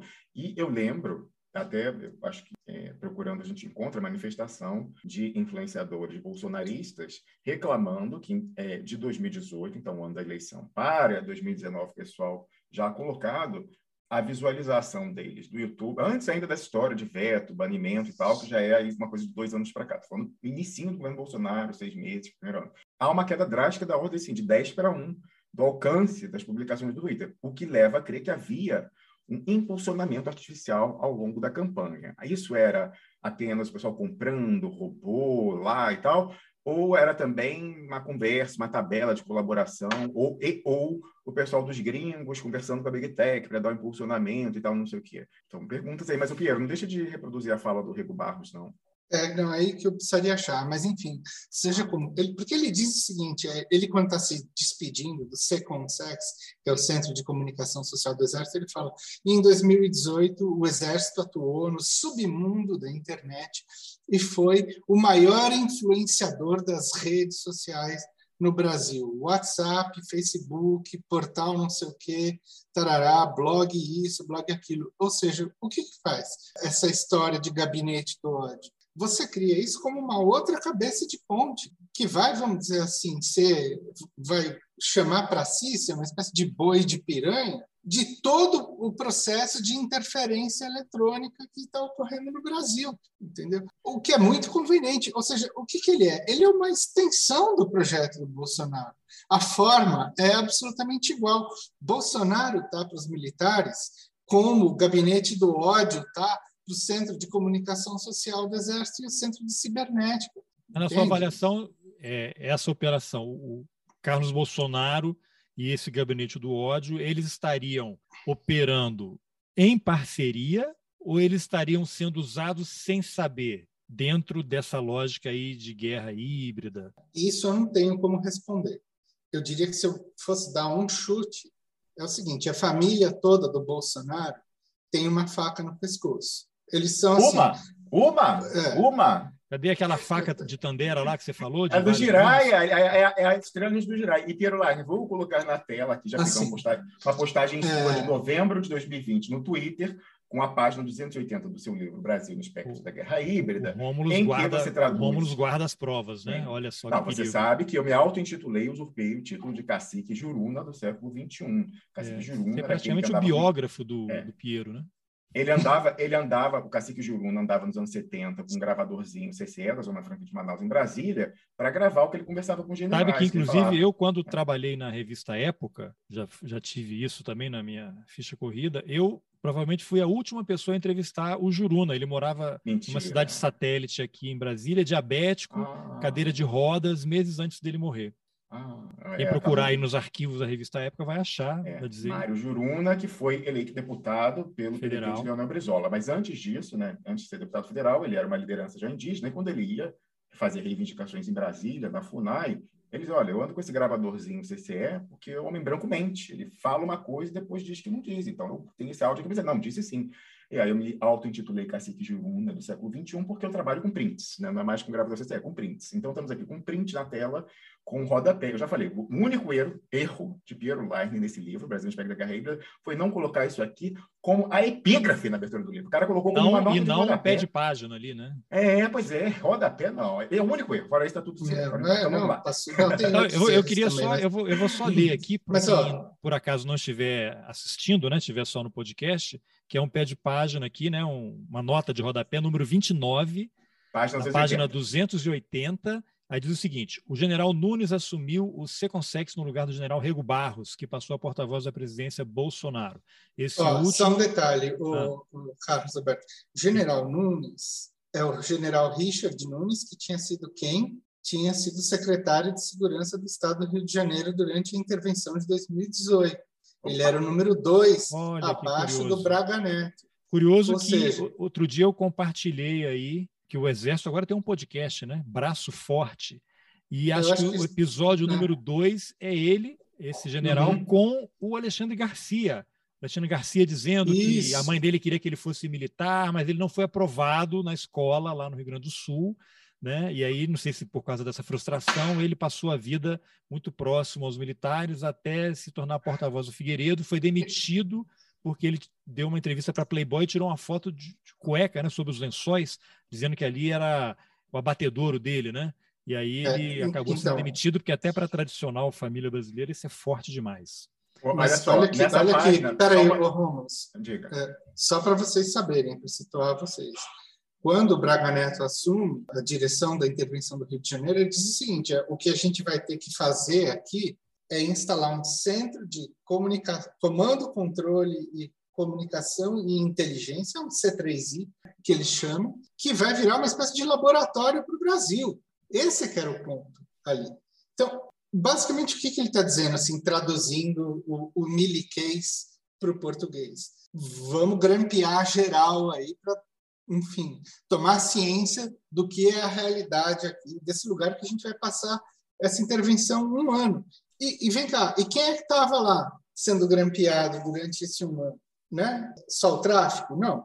Milícias, políticos, políticos ligados a milícias. Bom, eu não vou falar mais porque é fácil de, de Todo mundo que usa a internet, celular. E só é. para finalizar aqui, a frase é: no último discurso de despedida do órgão de comunicação social do Exército, o Rego Barros disse algo notável, abre aspas coube ao exército mergulhar de cabeça no submundo das mídias sociais, Facebook, Instagram, Twitter, WhatsApp, portal responsivo e blog, etc., e se tornar o órgão público com maior influência no mundo do digital no Brasil. Exigiu sangue frio na interlocução sem rosto, típica da internet, suor à frente do teclado e lágrimas de emoções pela conquista do cimo. Fecha aspas. Eu posso fazer uma pergunta, ainda com a imagem na tela, para você ver que eu não estou acrescentando nada. Como se mergulha sem rosto no WhatsApp? Eu queria saber como você se torna o maior influenciador sem rosto do WhatsApp. Está aqui, é ipsis literis citação numa, numa solenidade pública. Fake, né? como, né? Robôs? É, como que se, se mergulha de cabeça no submundo do WhatsApp na comunicação sem rosto? É, é, o, é o, o, gabinete do ódio é o Carluxo sozinho ou é uma, um bando de, de pessoal lá. Do, só no GSI tem 1.200 né, encaralhados hoje em dia. Esse pessoal antes estava fazendo alguma coisa. Como é? Pergunto. Como, eu queria que ele respondesse, estamos aqui fazendo né, um registro público, nossa conversa. Por favor, é, General Nunes, responde como se mergulha de cabeça no submundo do WhatsApp é, na comunicação sem rosto, se tornando o maior influenciador digital em 2018, na eleição. Pronto. Bom, é. então, colocado as coisas nesses termos, o que, que a gente vê? A gente vê que, na verdade, você tem uma construção que já está sendo feita desde lá de trás que embute, um, terrorismo eletrônico, ameaça às eleições, é, hackeamentos. Russos já estavam nessa narrativa. Então, o que, que acontece nessa hora? Tudo bem, a viagem já estava marcada faz tempo, ninguém podia prever. Mas essa é uma daquelas coisas que você junta a fome com a vontade de comer a situação foi absolutamente perfeita e bem-vinda para eles consolidarem uma narrativa de que o Bolsonaro agora está se aliando aos russos para promover um ataque à eleição. Coisa que já estava sendo, vamos dizer, vamos só falar, isso é reiteração de um discurso que já estava rolando faz tempo, só que agora você inclui um cenário internacional que dá verossimilhança a essa história. Então, eu acho que é isso que a gente vai assistir daqui para frente. E olha só, com pesquisa mostrando o Lula estancado e o Bolsonaro crescendo, esse cenário vai ser absolutamente perfeito para eles. Qual foi a chave para essa história da impressão do voto? Aí eu já ouvi entrevistas de vocês, até a gente conversando, vocês são favoráveis à impressão do voto. Né? Eu falei de brincadeira, voto impresso, lógico, era uma ironia aqui. Mas qual foi a chave? Por que, que de repente, isso vira um assunto? Eu, assim, eu não me lembro de em outras eleições, são o quê? 25 anos né, de urna eletrônica no Brasil, desse assunto ter tomado essa proporção. Né? Aí, lógico, Bolsonaro quer tumultuar, ele quer mais poder por mais tempo, ele está servindo ao grupo dele, e aí precisa capturar algum tema que seja mobilizador o suficiente para gerar essa confusão e justificar quaisquer outras coisas que eles possam fazer. Aí você tem militares lá no TSE, Piero falou agora há pouco aí em 2018, né? Bolso, o, os militares já estavam controlando o TSE, até queria que você detalhasse controlando como? Com gente lá, com essas coisas de informação, né? O que, que fez virar a chave para isso ser um tema? Quer dizer, que já vinha lá, o Haddad já tinha falado, né? Eleição fraudada. Será que isso foi um, um gancho, né? Foi o sininho lá do Pavlov para a direita. Opa! Isso daí mobiliza corações e mentes. Vamos nessa que tá para gente. Bom, então, só conectando é, é, já com as coisas que a gente anteriormente estava falando, eu acho que é algo bastante interessante que o Romulo levantou. Muito da parte desse processo é, é fazer o apagamento do registro do momento anterior para você conseguir produzir uma nova chave de contradição e fazer as pessoas se reorientarem de maneira a se adequar aos objetivos que te interessam. Então, eu tenho a impressão que um dos pontos todos que tem a ver, vamos dizer assim, com esse embrólio todo das urnas eletrônicas e ressituando os personagens agora, tem a ver com o processo de apagamento de tudo que ocorreu em 2018, que é o fato óbvio, né? enfim, Bolsonaro venceu a eleição, já naquela época o Haddad foi o avalista desse processo. Perceba que ele tem várias falas dele, é só procurar na internet, diz que a eleição é absolutamente lisa, correta. A alegação de fraude que o Bolsonaro soltou, quando foi isso? Horas depois de divulgado o resultado do primeiro turno, o Haddad virou e disse que era impossível isso, que o TSE agiu de forma absolutamente justa, nessa eleição. Mas que, considerando... a coligação é. vai ao TSE e faz um requerimento para que Bolsonaro seja proibido de questionar a lisura do processo eleitoral e a urna eletrônica. Exatamente. Então, o, o que, que é isso? Se não é a ideia de que você inverte os papéis nesse momento. Então, isso eu acho que exemplifica muito bem qual é o papel do Bolsonaro. E interessa agora você enterrar o que foi o processo de 2018, por quê?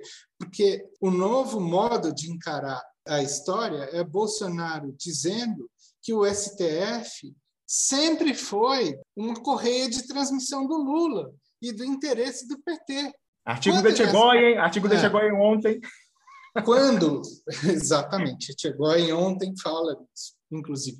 Quando ele, ele produz, vamos dizer assim, essa nova imagem, o que, que acontece? O PT, obviamente, vai se escorar do lado oposto e vai, de certa maneira, como que eu posso dizer, chancelar essa percepção que eles estão começando a construir já faz algum tempo, mas que vai se consolidar agora para o processo eleitoral de 2022.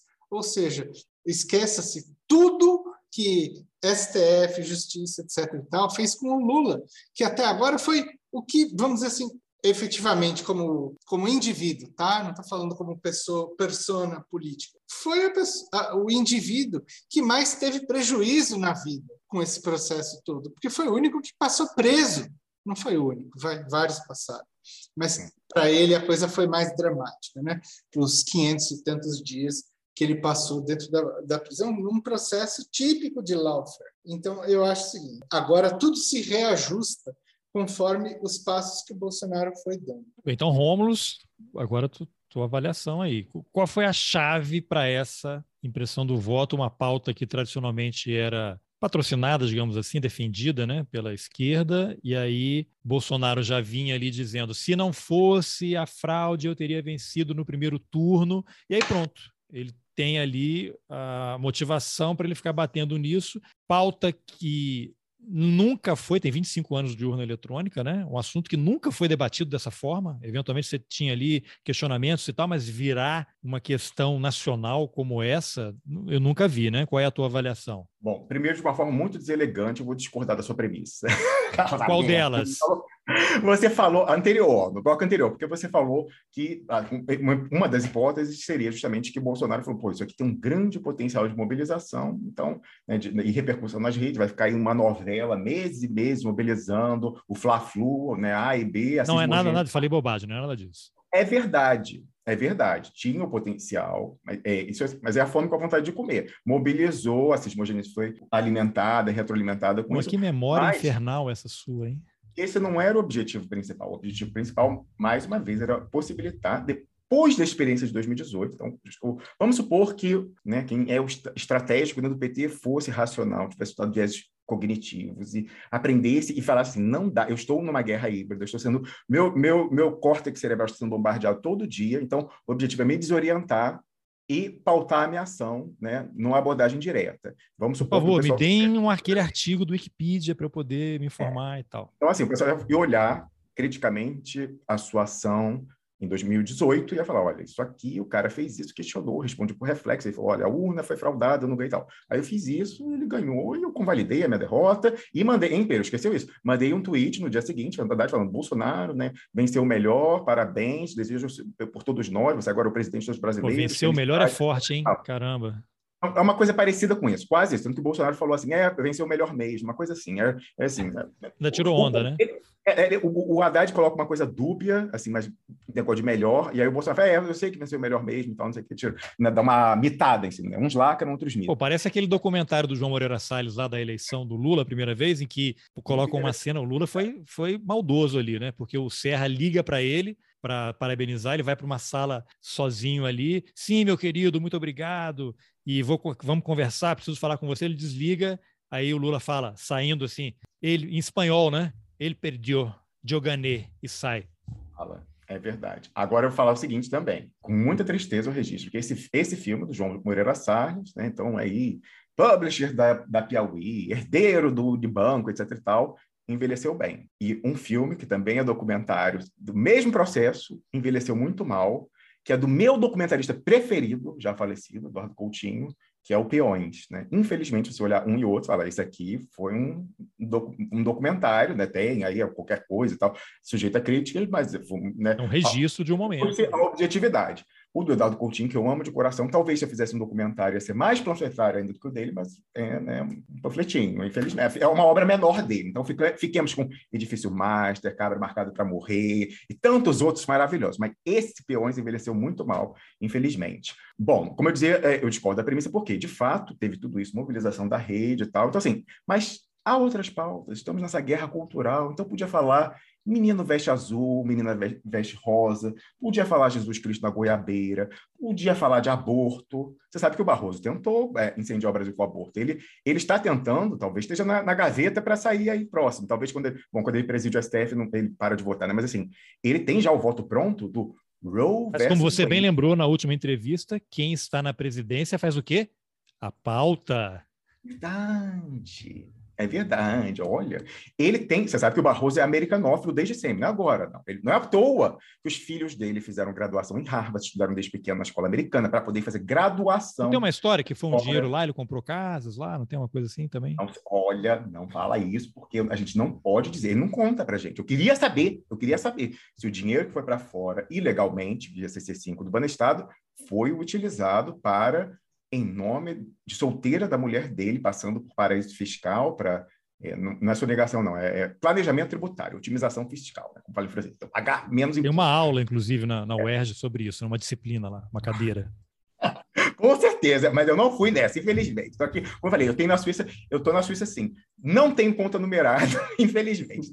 A conta não é numerada. É, a Suíça é um paraíso fiscal, né? Cada vez menos, porque os gringos Cada vez menos, estão então, entregando então, pessoal, as pessoas, né? O pessoal tá. sujo está preferindo Dubai. Dubai, por isso que tem tanto político brasileiro em Dubai, menino. Tá todo mundo em Dubai, que é Dubai, agora que é o Balacobaco. Mas enfim. Telegram também parece que é Dubai, né? Então. A conta não é numerada e pior ainda, não tem numerário, né? Infelizmente, é muito baixo o valor. Mas, enfim, o dinheiro foi, então, né, por um mecanismo é, ilegal da CC5. Não sabemos a origem desse dinheiro, que pode ser, na pior das hipóteses, que eu tenho certeza que não é, não é a verdadeira fruto de corrupção pra, pra né, na, na, atividade ou falta de, como Procurador do Estado do Rio de Janeiro, tenho certeza que não é isso. Pode, poderia ser também, quero crer que não, caixa 2, né, então honorários advocatícios recebidos não declarados de clientes ilibados como Rede Globo e CBF, né, que também gostam de fazer piratas do Caribe, né? as Bermudas, não, não sei se é coisa. Ou eu quero crer nessa hipótese, sim, que era dinheiro de honorário, que 2 milhões não ganha como procurador e professor da UERJ, né? então era de honorário. 2 milhões de dólares recebidos como honorários da Globo, da CBF, que, que seja, com impostos recolhidos, faturados, mas aí na hora de fazer a remessa para fora, para, que finalidade era, ou se era, de repente, não era remessa para fora, ele queria mandar para comprar letras do tesouro, o gerente do banco errou e fez, não, vamos pegar as CC5 mandar esse mecanismo legal para fora sem a ciência dele. Então, impostos recolhidos e mandou para fora usando o esquema que, né, inadvertidamente. Eu acho que, ah, eu acho não, você pode falar, é imperativo que alguém que vai entrar na cadeia sucessória do Brasil, afinal, o presidente do STF é, depois do presidente do Senado, por sua vez, depois do presidente da Câmara, depois do vice-presidente da República, é quem assume, né, interinamente, a presidência da República, é imperativo que essa pessoa esclareça a origem, a origem desse dinheiro remetido, isso é ponto pacífico, ilegalmente usando o mega esquema da XC5 nos anos 90. É imperativo. Até porque, como eu falei aqui, o voto dele foi fundamental no julgamento no STF de Paulo Maluf, para estabelecer a jurisprudência de que lavagem de dinheiro é crime permanente, a prescrição só começa a contar a partir do momento em que esse dinheiro para de ser movimentado ocultamente. Agora você vê, aquele julgamento tratava justamente de dinheiro remetido ilegalmente pelo Maluf no mega esquema da CC5, com origem ilegal lá nas obras de São Paulo, lá de vias, né, é, de vias lá, águas espragadas, sei lá o que, que é, mandou para fora, ele vai e fala isso, não, porque enquanto Maluf mexeu esse dinheiro sem aparecer, não contra a prescrição, por isso ele continua, a prescrição política do Estado continua valendo e ele pode ser preso, apesar de ter passado tanto tempo, não sei que tal. Ué, mas ele teve 2 milhões de dólares em valores atuais remetidos no mesmo mega esquema e, enfim, tem que esclarecer. Ele tem que passar na régua dele. Se ele estabeleceu essa régua e ele fala, ele tem fala deles, estamos em Harvard, estamos refundando o Brasil, refundando a República com lastro no combate à corrupção. Você sabe que em inglês, ele que era americanófilo, certamente sabe disso. Fala que quando você aponta um dedo para alguém, tem três de volta para você. Então, se ele estabeleceu essa régua altíssima para lavagem de dinheiro, ele tem que passar nas, nos três dedos de volta. E até aqui, as informações estão muito fracas. Inclusive, com essa história dele responder via assessoria, que trabalhou e estudou diversas vezes nos Estados Unidos. Ah, eu fui olhar o período. Ele fez um curso de cinco dias em Harvard Cinco dias em Harvard custa 2 milhões de dólares? Já falei, então eu quero ir dar aula em Harvard, porque eu estou no lugar errado, gente. Como assim? Não dá. Então, só voltando, o Barroso, que é americanófilo, tem uma bomba de guerras culturais prontinha. Só, só alguém lá tocar, um, tocar o telefone e falar, ah, eu ia te pedir um favor. Pois é, cobrar um favor de volta. Só bota, joga essa. Ele tem pronto, né? Ele é americano. Paga Neto, né? Que costuma ligar para ele no meio das audiências lá das sessões. É, né? é, pois é, uma coisa brodagem. Ele, brodagem dos três poderes. Ele tem prontinho o voto de Roe versus Wade, Tabajara. Roe versus Wade é o precedente da Suprema Corte, que eu tive que estudar porque ele fazia a gente decorar todos os precedentes da Suprema Plessy versus Ferguson, Roe versus Wade, Madison versus sei lá o quê, Brown versus Board of Education, na aula de Direito Constitucional do Brasil, eu tinha que estudar também, digamos, também os precedentes da Suprema Corte dos Estados Unidos, com o Luiz Roberto Barroso, enfim. Então, eu aprendi sobre Roe versus Wade, entre outras coisas, com o Barroso falando isso. Roe versus Wade é o voto, salvo engano, de 1973, que legalizou a interrupção de gravidez, aborto nos Estados Unidos. É, ali com uns, jeitinhos e tal, não sei o quê, da intimidade, blá, blá, mas enfim, né, e agora está com esse ataque, né, o Texas voltou atrás, ele tem prontinho um voto dizendo que é, até o terceiro mês, de, por interpretação sistemática da Constituição, não sei o que tal, até o terceiro mês da gravidez. É, terceiro mês, pode, é, décima segunda semana. Até a décima segunda semana de gravidez, pode fazer um aborto por causa da dignidade da pessoa humana, não sei o que tal. Vou falar aqui, agora vou ativar a cismogênese. Eu sou a favor ou contra a, a legalização da interrupção de gravidez, eu sou a favor até a 12 semana, né? Que o pessoal aí fala, por que 12 semana? É arbitrário, o coração já está batendo. Não é um, número cabalístico, né? Inclusive foi aumentado recentemente na França de 12 para 14. Não sei se tem lastro científico. Até a 12 semana, aquele, aquele proto-ser não tem sistema nervoso central. Então, se você supõe que sistema nervoso central é o que faz sentir dor, angústia e consciência, até a 12 semana, não há isso. Então, é por isso que foi escolhido a 12 semana, não é por outra questão. A partir dali, haverá consciência, dor, angústia e eh, protoconsciência, o que quer que seja. E aí, na Suprema Corte foi, dos Estados Unidos foi, foi, decidido, e na França, lá com a lei do aborto, da Simone Veil também, é, história, é meio que uma praxe internacional a história da 12 semana, três meses de gestação, é até onde pode. Aí tudo bem, eu sou a favor disso, pessoalmente. Eu acho que tem que ser, primeiro, descriminalizado, e segundo, eu acho que tem que ser legalizado essa possibilidade. É a minha opinião, não, não é o objeto do programa discutir isso. Pelo visto, é também a opinião do Barroso, não sei se porque ele quer ser americano, quer ser o relator de Roe versus Wade Tabajara, no STF, mas ele botou que é, a Constituição, numa, numa, interpretação sistemática, determina que até o 12 mês de gestação pode haver interrupção. Me desculpe. Nada autoriza essa extrapolação. Não vem com essa história. O cara está simplesmente legislando, está no papel do Congresso Nacional. Eu posso dizer se a Constituição é, consagra o direito absoluto à vida do, do, do, do, né, do, do, do ser antes de nascer, da, desde a concepção, como é, por exemplo, na Argentina, antes do, do aborto era assim, ou né, o, o nascituro está protegido desde a concepção até depois do parto, não sei o que. Não. Eu não posso dizer isso, não, não vou nem entrar nesse mérito. Agora, não dá para uma pessoa me dizer que uma integração sistemática da Constituição, com separação dos poderes, ele pode escrever um texto dizendo que é, no direito brasileiro, é legal, constitucional e é, é, em observância à dignidade humana, a interrupção de gravidez até desse, com essa exatidão, até a 12 segunda semana. Não dá. Então, assim, o cara quer relatar o Roe versus Tabajara. Então, numa ligação dessa, se precisavam mobilizar a rede fla ia ser muito melhor que o voto impresso. Falou Barroso conversa aí com o nosso general na assessoria da presidência, pauta a história do aborto e tal. E, meu amigo, isso ia ficar, já estava reeleito o Bolsonaro com pandemia, sem pandemia, marciano, segunda vinda. Olha, aborto é quente. E até reforça aquela história lá do Bolsonaro, né? Ele quer jogar fora das quatro linhas, né? Olha a Colômbia, o que fez aí, a reação que teve na América do Sul inteira. Então, vou dizer aqui que o Barroso, que já é esse anti-Bolsonaro, é o não é o anti-Bolsonaro, é o Barroso, virou o Barroso. Então, Tá aí, olha, vou, vamos deixar registrado aqui para tentar furar a primeira. Não é profecia autorrealizada, é profecia que tenta se frustrar. Tá guardadinha a bomba, aí, né, a detonação cognitiva, guerras culturais desse voto Roe versus Wade Tabajara do Barroso. Vai ser usado no momento mais oportuno pelo pessoal ali nos, no, na, na sala de guerra. Então, assim, poderia ter sido isso. Então, havia alternativas. Na verdade, mais uma vez, era essa coisa da desorientação. Tem o homem-bomba, o espantalho, que o, o, Bolsonaro sabe que ele tem a grande habilidade de gerar consensos. Gerar consenso, consenso ao contrário. O que ele abraça todo mundo, ou quase todo mundo é contra. Então, o sujeito abraçou a, a, bandeira da impressão do voto, da auditabilidade, transparência do sistema eleitoral, bomba. Todo mundo que passou 2018 esqueceu essa jogada e falou, não, agora a gente é contra e tal, não sei o quê. Porque assim, se, se orienta, é multiplicando por menos um apenas o que o Bolsonaro é, pauta. Ele pauta, é, só um detalhe. ele posiciona inversamente. Só um detalhe, é um parênteses. Foi tão poderoso esse negócio, em termos de fazer certos esquecimentos serem produzidos, que assim que começa essa, a, a esquentar a guerra Bolsonaro-Barroso por conta da história do voto, todo mundo do PT esqueceu automaticamente o que foi o voto do Barroso na suspeição do Moro, que foi um voto que ele literalmente chamou Lula de criminoso e o PT de organização criminosa, quase que dizendo ali que, isso, que esse partido devia ser jogado na clandestinidade. Mas, de repente, a camiseta Jesuí Barroso, ela, enfim, estava ali. Fecha parênteses. É, nas redes sociais, eu vou então replicar ao longo do dia, um dos filhotes acadêmicos de Piero Larner, o Guilherme Lemos, recortou essa fala do Barroso nesse julgamento, o julgamento justamente que determinou a incompetência territorial do Sérgio Moro, e aí com isso né, deu esse mandrake. Olha, olha a história que eu falava da, da, da estrela ninja do Jiraya, que é vários gumes.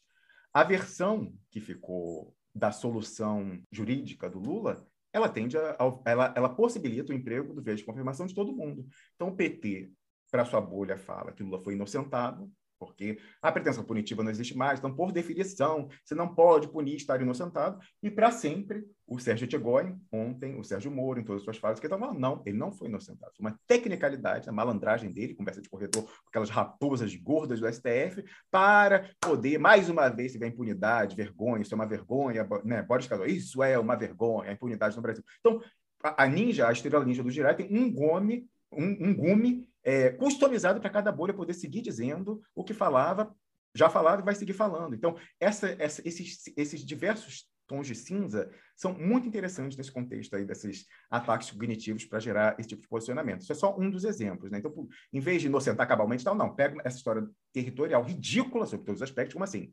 Sem competência territorial, como é que durante cinco anos ninguém viu? Como é que foi, passou e HC e tal, e ninguém. Não, não. Assim, é, é um nível farsesco absoluto, mas era a solução justamente a possibilitar a operação política, comunicacional, de redes e tal, dessa nova variável Lula reabilitado. Reabilitado porque era inocente, sempre foi injustiçado, reabilitado porque é uma raposona que se reuniu com o pessoal que ele plantou no STF e tal, para, blá, blá, blá. Né? Só é um, um, pequeno, pequeno parênteses. Mas voltando, então, é, tem essa bomba muito mais poderosa, desse ponto de vista de guerras culturais, que é o aborto, que eu acho que em algum momento aí vai ser lançada, mas essa história era justamente para desorientar, mais uma vez, o militante do PT, mas até alguma medida, o, staff aí, né, é, elevado, para reproduzir no todo, sem tirar nem pôr, o seu comportamento de 2018, de afiar a lâmina que vai decolá-lo, né, se o plano desse pessoal tiver sucesso. Aí você fala, mas como, Romulus Maia? Você pode estar falando isso? Se a gente já está eleito. O Lula já está, até pouco tempo atrás, já estava discutindo o ministério, né? Então, estava com 80%, estou brincando aqui, mas assim, é 367% das intenções de voto desde o de, do segundo semestre de 2019. Como assim? É óbvio que a gente tem que reforçar a urna eletrônica, porque nós já estamos eleitos, estamos nomeando ministérios, já estamos planejando o sucessor para 2026 e tal, não sei o quê. Bom, o pessoal aí animadinho, né? Porque as pesquisas davam, né? Pesquisa por pesquisa. O, o Carlos Alberto, autoriza aí compartilhamento de tela mais uma vez, por favor. Eu queria mostrar, e essa dinâmica a qual o Pierre já fez alusão, está é, se invertendo. Está se invertendo realmente? É, eu não sei, não tenho como saber. Eu não sou sociólogo e não faço pesquisa. Agora, o pessoal, olha aí, mais uma vez como você pauta, justamente as pesquisas eram favoráveis na narrativa ao Lula, que já estava eleito com milhões por cento. O pessoal falou: pesquisa, pesquisa, pesquisa, pesquisa. Então, pesquisa é a verdade. O pessoal está martelando isso aí mais de um ano, né? Desde que o Lula foi inocentado, inocentado, desde que houve uma solução jurídico-política para a questão Lula em março do ano passado, é, pegue você aí o rótulo que quiser, ele voltou a ser colocado, e tá já ganhou, já não sei o que e tal, blá, blá, blá, com o pé nas costas. Aí, de lá para cá, a coisa. Aí o pessoal comenta, então, pesquisa, pesquisa, pesquisa é verdade e tal. Aí agora as, pesqui... as mesmas pesquisas começam a dar uma dinâmica diferente. Então, primeiro o Jacaré estava abrindo a boca, né, na, na, linguagem de pesquiseiros, que era o quê? O Lula subindo, o Bolsonaro caindo, abrindo a distância. E aí agora primeiro ficou paralelas, que né, fala o pessoal mais poético da matemática se encontra no infinito, mas o infinito está chegando. Né? O Jacaré agora começou o Lula pelo parado, e o jacarezinho aqui, Bolsonaro, mas mais do que Bolsonaro, o jacaré direita somada, pessoas intercambiáveis, fungíveis. Tá, tá, né? Já assim. E aí, ontem, sai uma pesquisa do Poder 360, um dos sites influentes em Brasília. A metodologia é a verdadeira? Bom, o que eu sei é que o pessoal do PT, até dois meses atrás, ficava compartilhando Poder 360 como se verdade fosse. Aí agora, porque a narrativa não é a, a favorável, aí a, a metodologia passa a ser criticada? Bom, eu, como eu falei, eu sempre busco coerência. Eu acredito nessa pesquisa? Não. Justamente, eu presto atenção nela para ver o que, que querem que eu extraia da suposta realidade. Aí, um outro filhote acadêmico do Piero que é o Matheus Olmo, compartilhou o print aqui que você vê na tela agora. Ó, intenção de voto para presidente. Está aqui, né, a miríade de, de candidatos, mas o que é relevante é olhar os fungíveis. Né? Então, o que, que ele fala aqui? Ó? Somando Lula e Ciro verso. Olha que ele já bota o Ciro como fungível Lula. Já é um, já é um, um, um, pulo, não está dado que todos os votos de Ciro Gomes iriam para Lula, mas enfim, e vice-versa. Mas enfim, somando de um lado Lula e Ciro e do outro Bolsonaro, Moro, Leite, Dória, Tebet, Janones, já temos quase que empate numérico. 47 de um lado para Lula e Ciro, 46 para todos esses é, genéricos bonecos da direita. Aí você fala, ah, mas nunca que uma pessoa que vota no Moro votaria no, no Bolsonaro e vice-versa. Por favor, contra o PT, esse pessoal vota até. Mas não tem a frase da esposa do Moro dizendo que vê Moro e Bolsonaro como a mesma coisa? Exatamente. Bom, é, aqui, como você está vendo no print, intenção de voto para presidente já mostra esse quase empate numérico. Isso a gente ainda está há meses com todas essas cartadas passíveis de, de serem jogadas, inclusive, no limite, no extremo, o voto do Barroso, o Roe versus Leite Tabajara, aborto. Como o Piero lembrava, vamos ver o efeito que isso teve na briga política na Colômbia recente. Né? Então, e há outras aí. Olha, na 2018 estava dado, né, que o Haddad estava eleito, alguns até se exaltaram, isso aqui no primeiro turno, não sei o que tal, e teve facada, teve tanta coisa, né? Assassinato da Marielle, então, em tantas coisas imponderáveis e tal, que são deliberadamente ou não, é, é, tornam-se operações psicológicas, né? um verdadeiro bombardeio cognitivo, que não tem como dizer isso. Agora, antes ainda de entrar em toda essa, essa possibilidade de operações de incentivos e desincentivos cognitivos, a gente já tem aqui um segundo poder é, 360, um quase empate numérico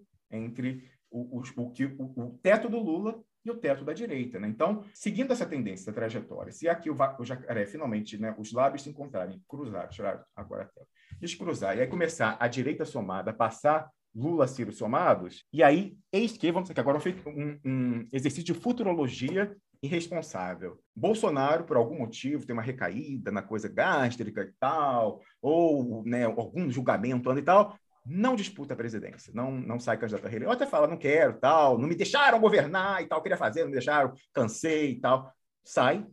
Os votos dele vão para o Lula ou vão para Sérgio Moro, que já está na terceira colocação, ali se descolando do Ciro Gomes. Aí, mais um exercício aí possível. O, o general Milton Mourão já plantou, né, um pessoal dizendo que ele vai se licenciar da presidência da República, tem que se desincompatibilizar, inclusive até o período aí de março, abril, sei lá, quando cai esse ano, para disputar o Senado é, no Rio Grande do Sul. Vai ser o Senado mesmo?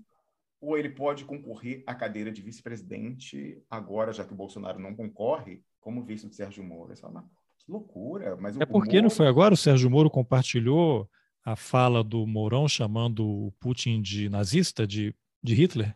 Então, rapaz, olha, olha a brodagem. Tu fala assim, mas vamos mas que loucura sua. Bom, se loucura é, ela não é minha. Por quê? A gente está antenado em comunicações, e-mails, tal, trocados por oficiais do Exército Ativa, da Reserva, coronéis e tal.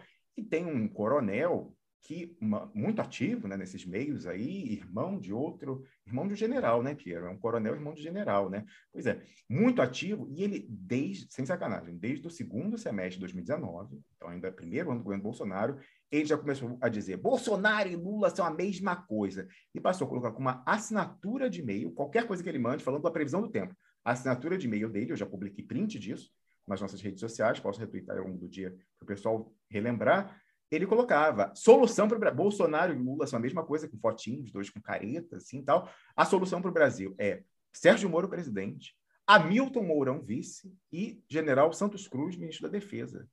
Eu olhava aquilo e falava, mas, mas que maluquice, como que o, o general, é, o, o, general Mourão, que é vice do Bolsonaro, pode ser vice do Isso em 2019? Moro? 2019. Uhum. 2019. Como você é ingênuo, e me lembra daquela ingenuidade sua 2003, né? Agora sim, confirmou-se a transição democrática, né?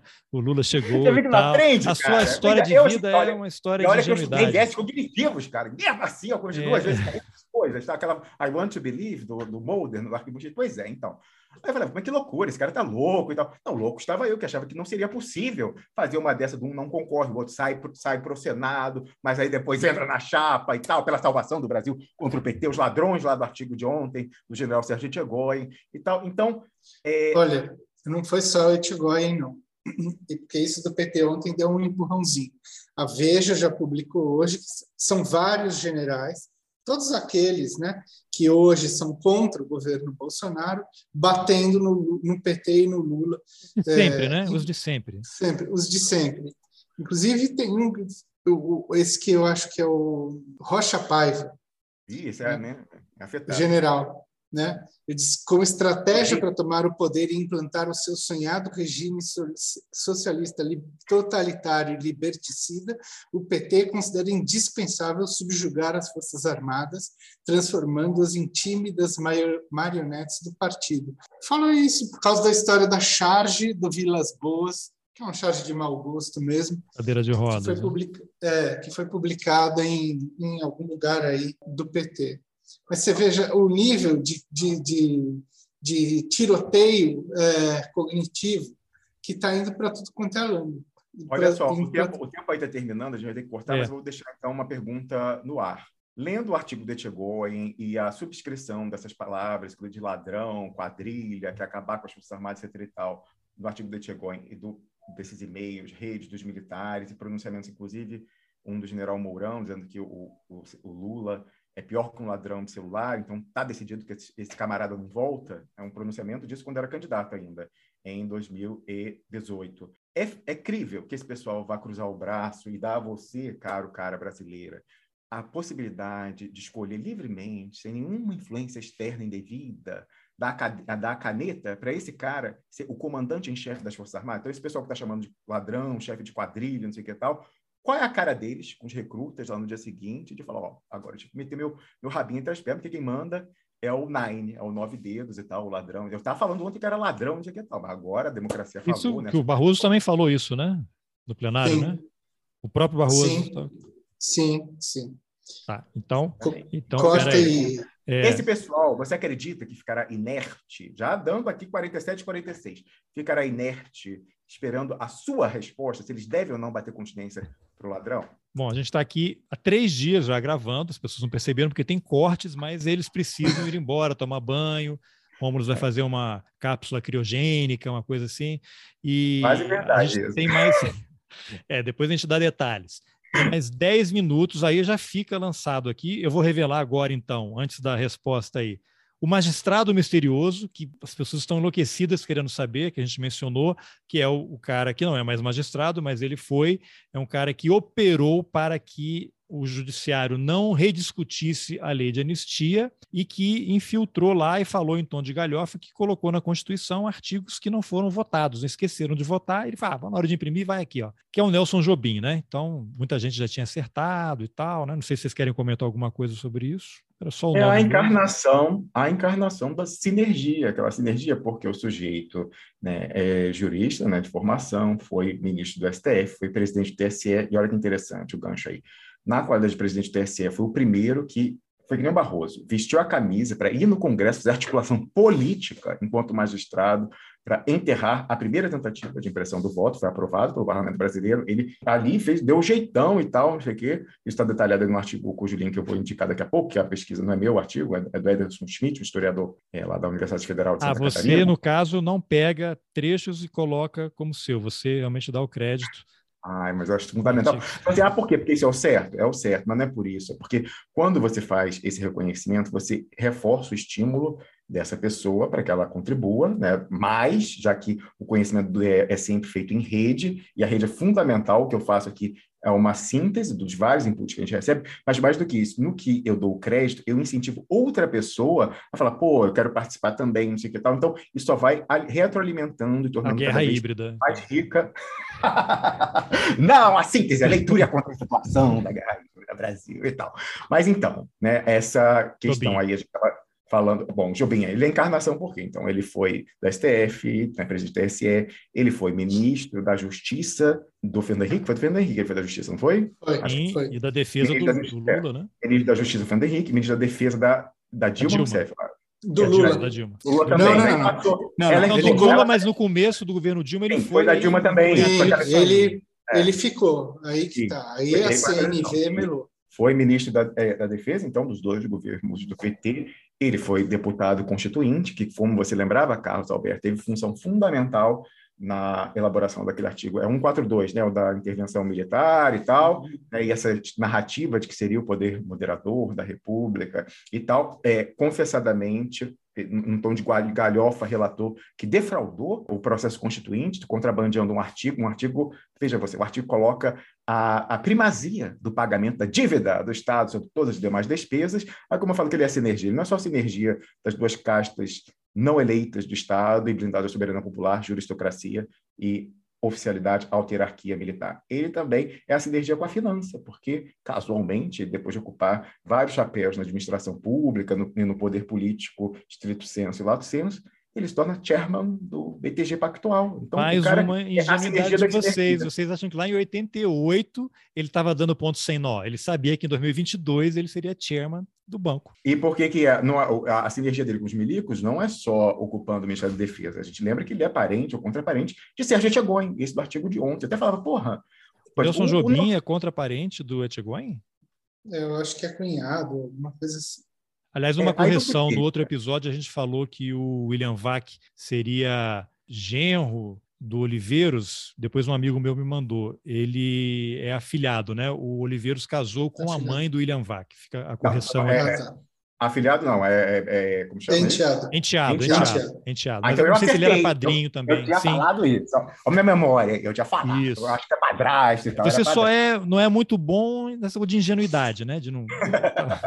é, é que eu sou, fã do Arquivo X. Você acredita nas pessoas, né? Tal, pois é. Eu lembrava da Maria Lúcia falando disso, Piero. Sabe? Só um parênteses aqui que eu lembrei que é engraçado. Foi quando teve aquele vazamento daquele, daquela imagem acho que no Jornal da Globo, do William Vac, sendo racista, né, e falando, ah, não sei o que e tal, é, e foi demitido, acho, da Globo, pouco de, ou foi colocado na geladeira por conta disso. Aí eu As duas coisas. é, a Maria Lúcia Monte, orientadora do Piero já falecida, fala assim, pô, gozado o William Vac se manifestar dessa forma quando né, o padrasto dele, Oliveiros, era alguém mulato, né? Então, assim, uma coisa curiosa. Então, por isso que eu lembrava do padrasto e tal, não sei o quê. Mas, então, sa saindo desse parênteses... Está explicada a questão aí do Jobim, aí como a gente só tem poucos minutos, já fica lançado aqui. Já revelamos o magistrado misterioso. Vocês já disseram que não são. Não ouvi vocês falarem, vocês não são dugnistas. Não, o Piero falou, não gost... se pudéssemos escolher, não estaríamos morando em Moscou, até porque com essas sanções deve estar um saco. Estou ah, entendendo isso como um não, então, é isso, né? Para acalmar a fúria do pessoal que me.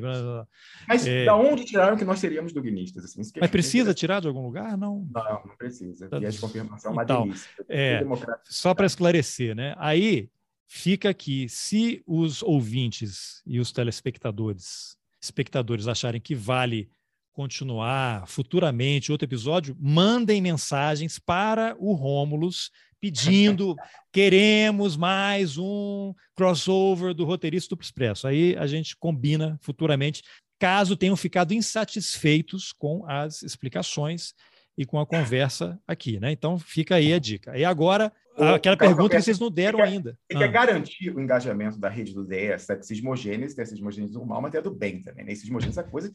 Não tem. A, re, a rede só funciona quando você pode zoar. É que nem Fla-Flu, campeonato. Só funciona o engajamento num campeonato longo, por pontos corridos e tal, porque você pode zoar o torcedor do time adversário. Então, não é só torcer para seu, você quer também poder zoar. Então, tem que ter essa coisa, a interação entre os rivais. Por isso que rede social, o Twitter é um sucesso, e o Trump, Trump que lançou a dele, nunca vai ter o efeito que ele tinha no Twitter lá, porque o Trump fazia um tweet dele, era milhares e milhares de comentários dos apoiadores e dos detratores, primeiro, um elogiando, outro xingando o Trump, e depois entre si infinito, perpétuo. Na rede, que é só Trump, você é maravilhoso, não engaja. Você vai, já entra, fala. Trump Todo mundo acha que ele curtiu, maravilhoso. Ok, sim, também. Então, o engajamento, a simogênese é fundamental. Engajamento. Então, a rivalidade... Aliás, esse é um bom ponto, Ramos, para talvez supor por que, que o WhatsApp não é suficiente. Para o terceiro episódio, o... atenção, ouvintes.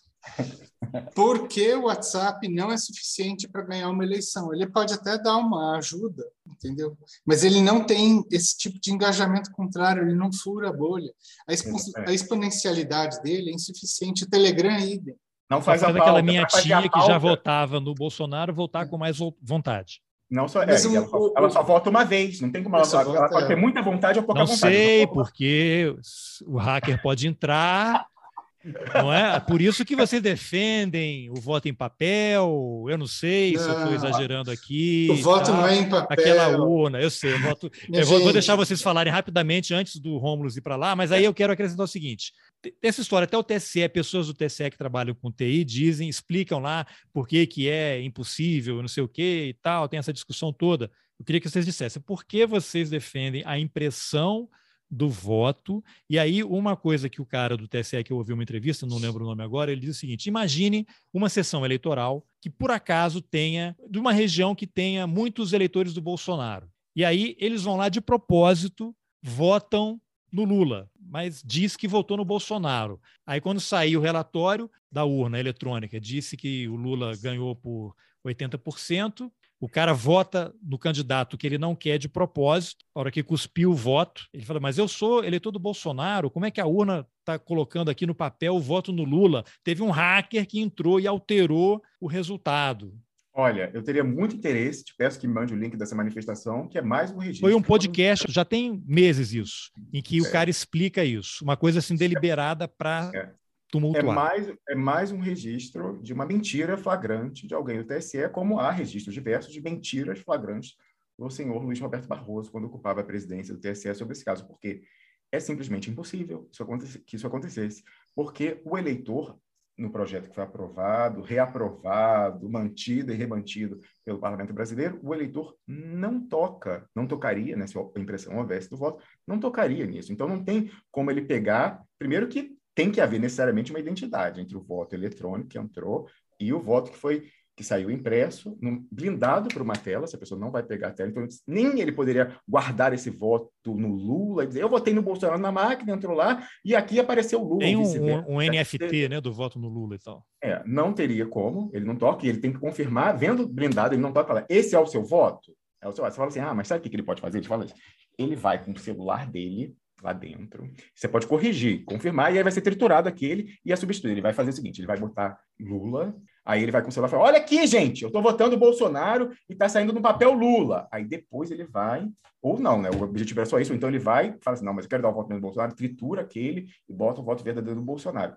Bom, me desculpe, a lei do Brasil, a lei do Brasil determina que ninguém pode entrar com o celular na cabine. ah, mas o Brasil, né, é lei para inglês ver. Bem, hoje em dia, na eleição de 2018, já houve pessoas que entraram Vários, na cabine né? e falaram, viu, né?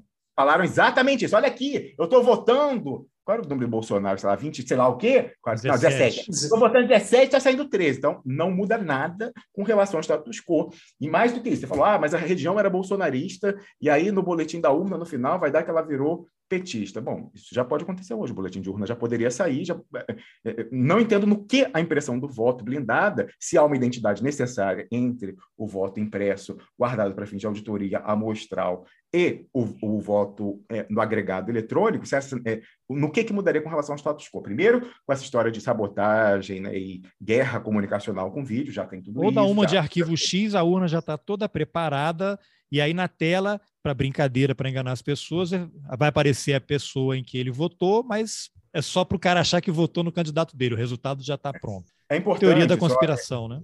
Como eu falei, o, Carlos, se você puder abrir a compartilhamento de tela, porque, obviamente, estou sendo muito injusto com tudo que foi feito e reunido de conhecimento sobre a trajetória política e administrativa da, da, dessa saga da impressão do voto dos anos 90 até aqui, uma bandeira tradicionalmente de esquerda, sobretudo identificada com o saudoso governador do Rio de Janeiro, Leonel Brizola, né, o Paulo Henrique Amorim até cunhou a expressão papelzinho do Brizola, para se referir a essa contraprova do voto, mas que é o seguinte: é, nós somos a favor, grosso modo, do? Da transparência e auditabilidade eleitoral, em caso, no concreto, possibilitada pela impressão individual do voto para fins de contraprova. Por quê? Não é possível, isso é fake, é, bom, fake news. Aí fala, aquela questão também, é, é, é está sujeito a, a, né, a, opiniões pessoais. O que, que é auditoria? Aí fala, não, temos 15, 20, 30 mil auditorias, hoje em dia já no TSE. Bom, a auditoria, por definição, pressupõe que o meio usado para fazer o contraste é independente um do outro, até, principalmente, em quem conduz o processo. Então, não dá para quem faz uma coisa ser o auditor dela,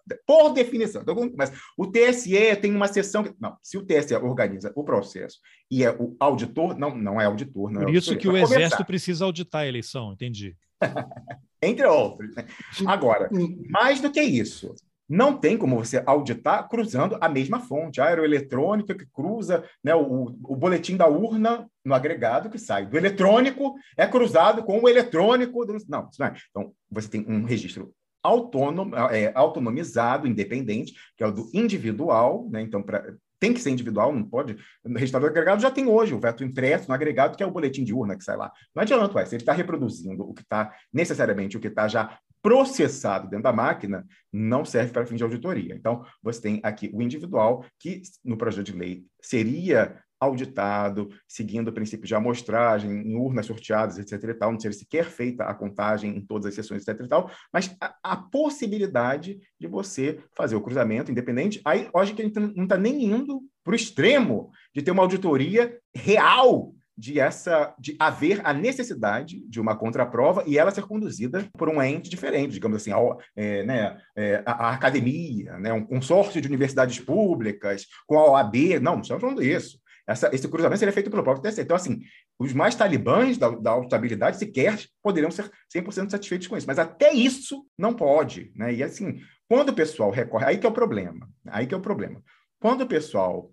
Né, aí tem, ah, tem, tem a coisa pragmática. Por exemplo, Barroso começa a dizer assim, ah, no que tiver esse voto, aí vai virar judicialização, todo mundo vai questionar, porque aqui eu, supostamente seriam bolsonaristas, mas o voto é Lula, então, então vai criar a judicialização das, das eleições no Brasil e tal. Bom, vamos fazer um exercício de direito, direito e realidade institucional comparada, Luiz Roberto Barroso. Você começou... Barroso que já falou recentemente que, os, que o Exército está no processo eleitoral para garantir a democracia no Brasil. Frase dele. É verdade, Tem uma, duas é semanas. É verdade. Ele começou a carreira dele na UERJ dando aula de direito internacional privado. Vamos fazer exercício de direito comparado? Bom, primeiro que o Brasil já é excepcionalíssimo nessa história de é, né, urna de primeira geração, que é essa que não tem a impressão do voto, é o BBB, né, um, campeões aí dos BBB. Brasil, Bangladesh, Butão, Brunei, sei lá, um desses assim, nem, são os únicos no mundo. Né? Então, realmente é que nem a jabuticaba, um tesouro nacional é, repudiado justamente pelo restante do mundo. Mas, fora isso, outros locais, então, que não são parte do BBB, desse clube privilegiadíssimo, e tem ou a impressão do voto, ou o voto no papel mesmo e tal, é isso? É judicializado ao ponto da eleição ser invi inviabilizada, alguma coisa assim? Por que, que nos outros pode, nós não poderia? Uma pergunta. Mas então, mesmo que essa consideração fosse correta, por que a gente não foca os nossos esforços de discussão, se há uma boa-fé nessa discussão, nesse problema que está colocado? É possível até que aumentasse. Então, vamos ver meios de né, atenuar esse risco. Não. Aí eu fico né, com a pulga atrás da orelha e revoltado, quando autoridades mentem. Você acabou de citar um exemplo de uma pessoa que deve ser mentindo, que está dizendo que mentiu foi eu, está mentindo claramente. O Barroso tem. Eu vou fazer uma correção que eu estou em dúvida se foi um acadêmico que participa desses grupos de estudo ou um servidor do TSE. Então, fique em suspenso, eu vou procurar o episódio e vou colocar aqui para a gente não ser injusto também com o cara, né? Mas provavelmente ele pensa a mesma coisa.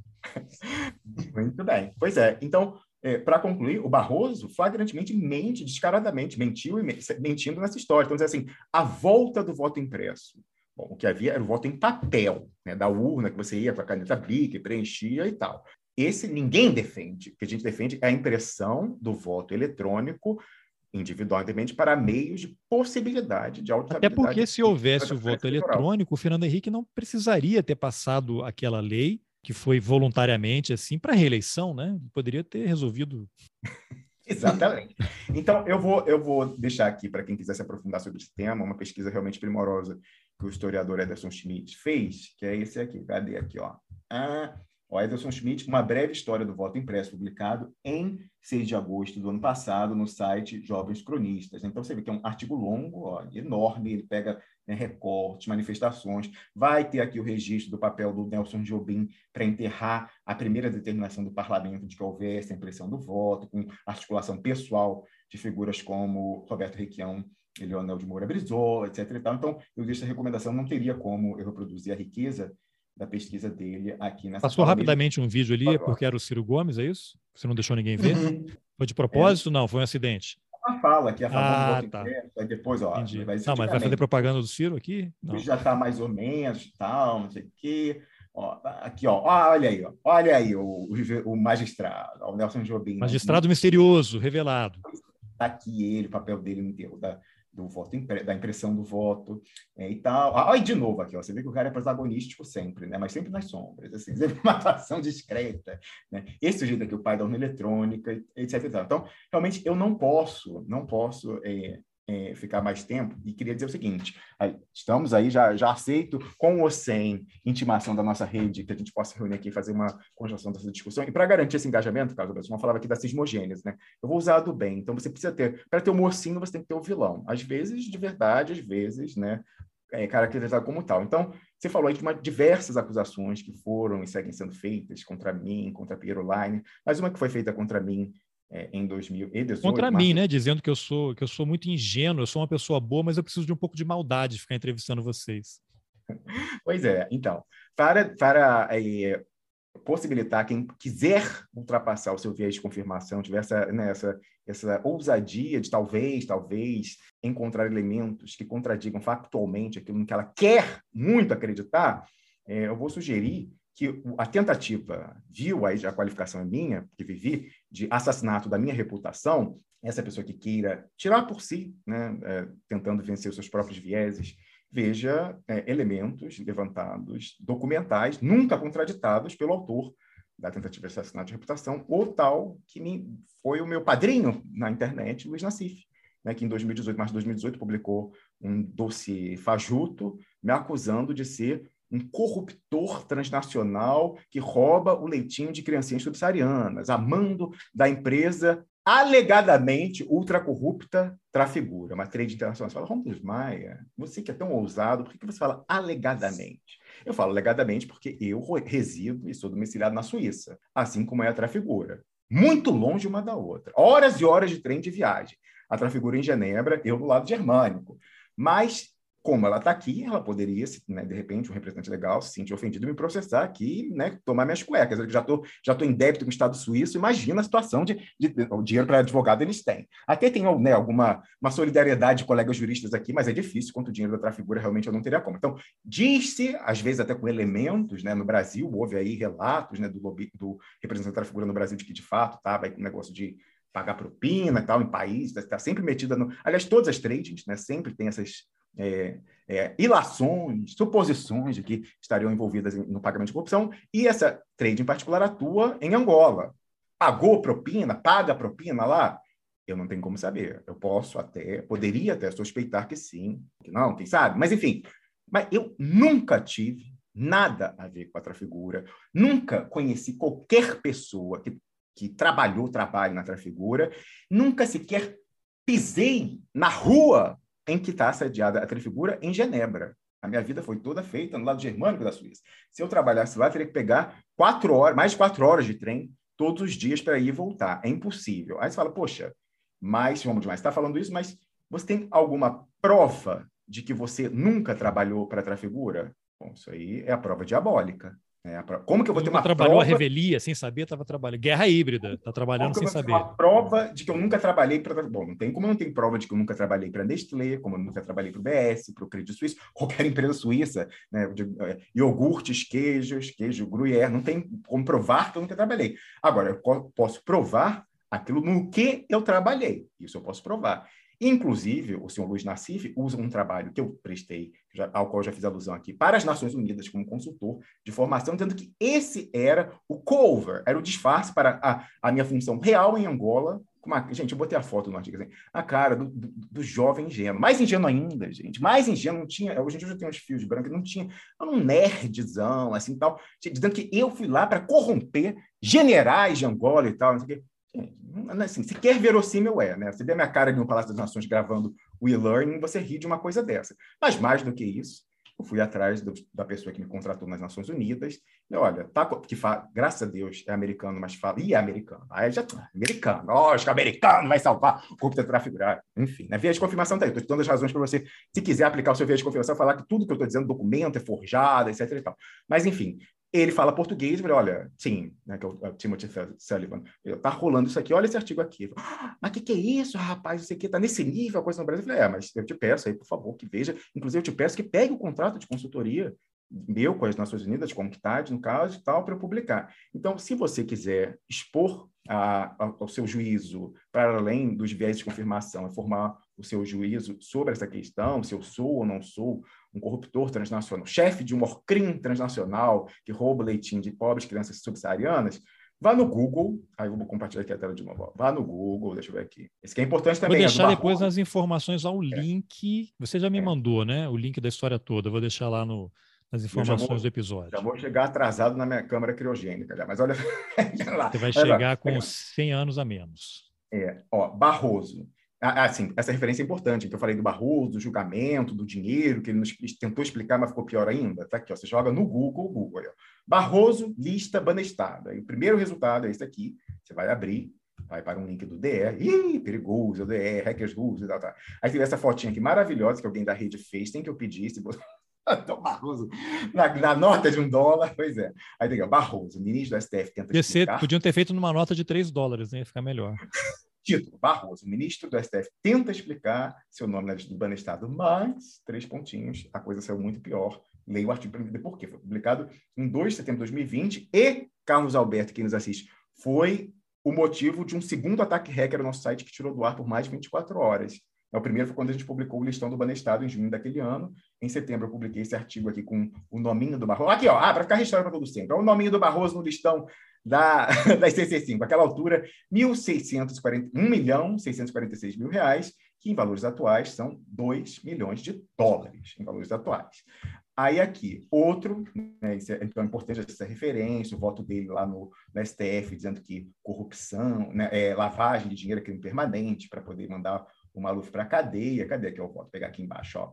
Tá? Ah, isso aqui foi ele em... Ah, não, esse é o curso que ele fez lá de cinco dias, que supostamente poderia justificar uma remessa de 2 milhões de dólares. Aliás, o curso, olha aqui, o curso custava 5 mil só. Está aqui lá no site. Eu peguei no site de Harvard, estou chato.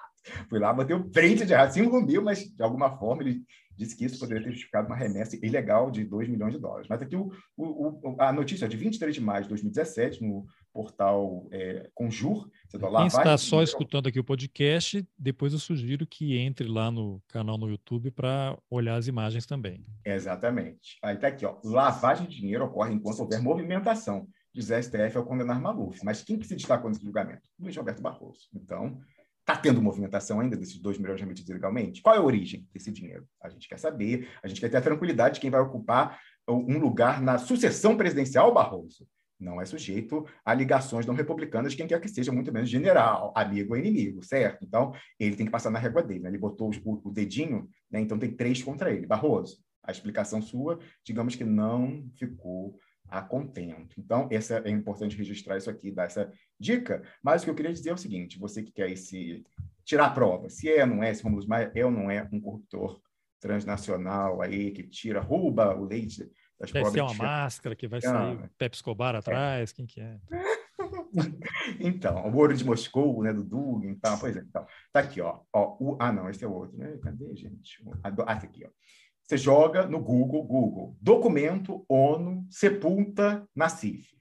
a liberdade, tem direito, gente. Então, então, é, é, legítima defesa da ONU. Aí botei aqui, ó, publicado em 31 de dezembro de 2018. Foi o meu presente de ano novo para eles, 2019 e tal.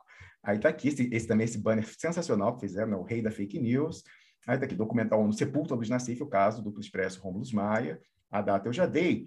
Aí aqui tem um resumo, mas eu vou deixar, então, tá aqui ó, o, o e-mail que eu recebi de volta do Timothy Sullivan, né, que, como você vê aqui no seu endereço de e-mail, trabalha, trabalhava e trabalha ainda na UNCTAD, no Palácio das Nações em Genebra, se dizendo chocado com a tentativa de acesso à reputação. Ele colocou em inglês, mas eu publiquei em inglês original, e a minha tradução, né, livre tradução em português, para que você veja, né, só aqui, acho que uma parte que está grifada, eu acredito que resuma a ideia. Né? Então, Timothy Sullivan das Nações Unidas é o seguinte, ó, o programa e missão do senhor Brilo, é o meu nome de batismo, Rômulo Brilo, foram organizados pela UNCTAD, Nações Unidas, e financiados por Fundo de Desenvolvimento da União Europeia, sem envolvimento de qualquer empresa privada em geral ou da Trafigura em particular.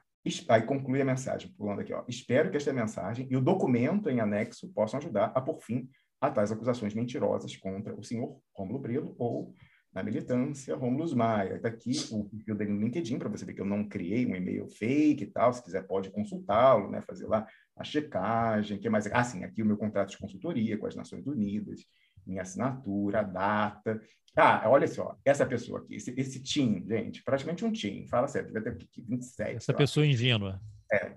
Essa pessoa, foi essa pessoa que foi encarregada pra, pela trafigura, barra pesada, para lá, corromper generais veteranos da guerra, guerra civil angolana? Por favor, né? E, fez, e, né? e a pessoa que faz, inclusive, publicidade. Publicidade, ó. Eu fui e botei no meu Facebook, no meu perfil né, original Brilo. Ó. Olha, gente, estou aqui gravando, é aquele ingênuo, Carlos, estou aqui gravando os vídeos em Genebra, trabalhando com pessoas tão profissionais. No caso, ah, foi esse aqui o do e-mail, é o time, é, o time, é esse aqui.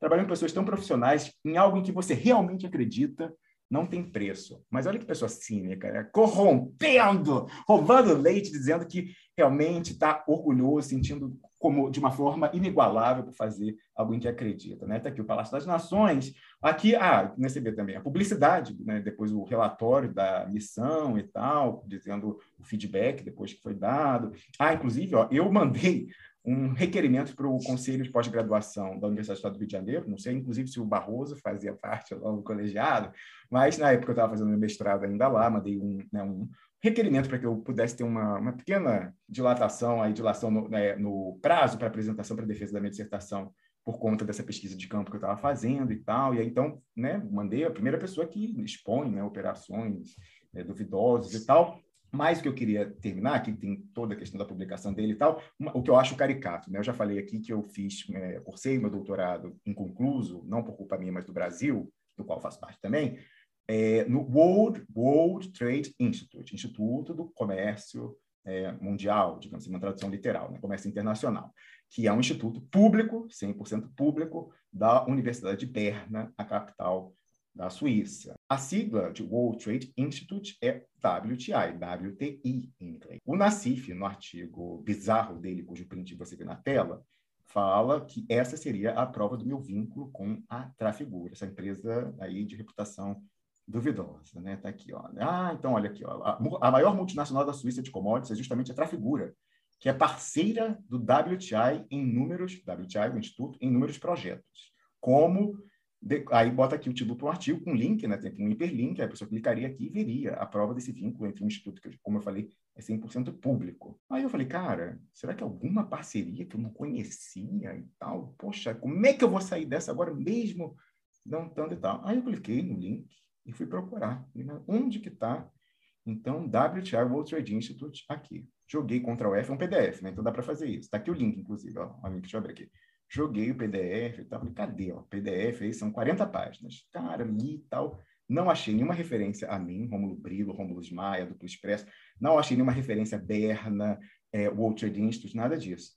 Aí achei bizarro. Achei bizarro. Mas aí, meses depois, eu falei assim, cara, vou jogar aqui WTI, a sigla. Pá! Bingo, tem WTI. Daqui o print, ó. Com a seleção do vídeo, faça você o exercício. Mais uma vez, já dei a dica. Ó é um rodapé, pós-rodapés, aí dizendo o seguinte, ó, é, highly liquid, é, ó, é, commodities de alto risco, é, de alto risco líquido e percebido, como, por exemplo, petróleo do tipo Brent, é tinha um tipo de petróleo, ou petróleo WTI. Eu falo, pô, fudeu. Petróleo WTI é o petróleo do World Trade Institute do Romulo Maia. Esse é o vínculo, batom na cueca? Poxa, que que ele é um corruptor da traficura? Não. Petróleo WTI, Luiz Nassif, é West Texas Intermediate. É o nome oficial do chamado petróleo tipo light, né? o segundo tipo mais vendido depois do petróleo Brent. Então, assim, é até caricato, de ridículo, e eu queria que ele mostrasse qualquer elemento, indício que fosse, de um vínculo meu com a Suíça, com a Trafigura, além de estar no mesmo país, como estou no BS, na Nestlé, né, na sei lá o que mais, e até outras trades, mas enfim, como já falei, a horas de distância.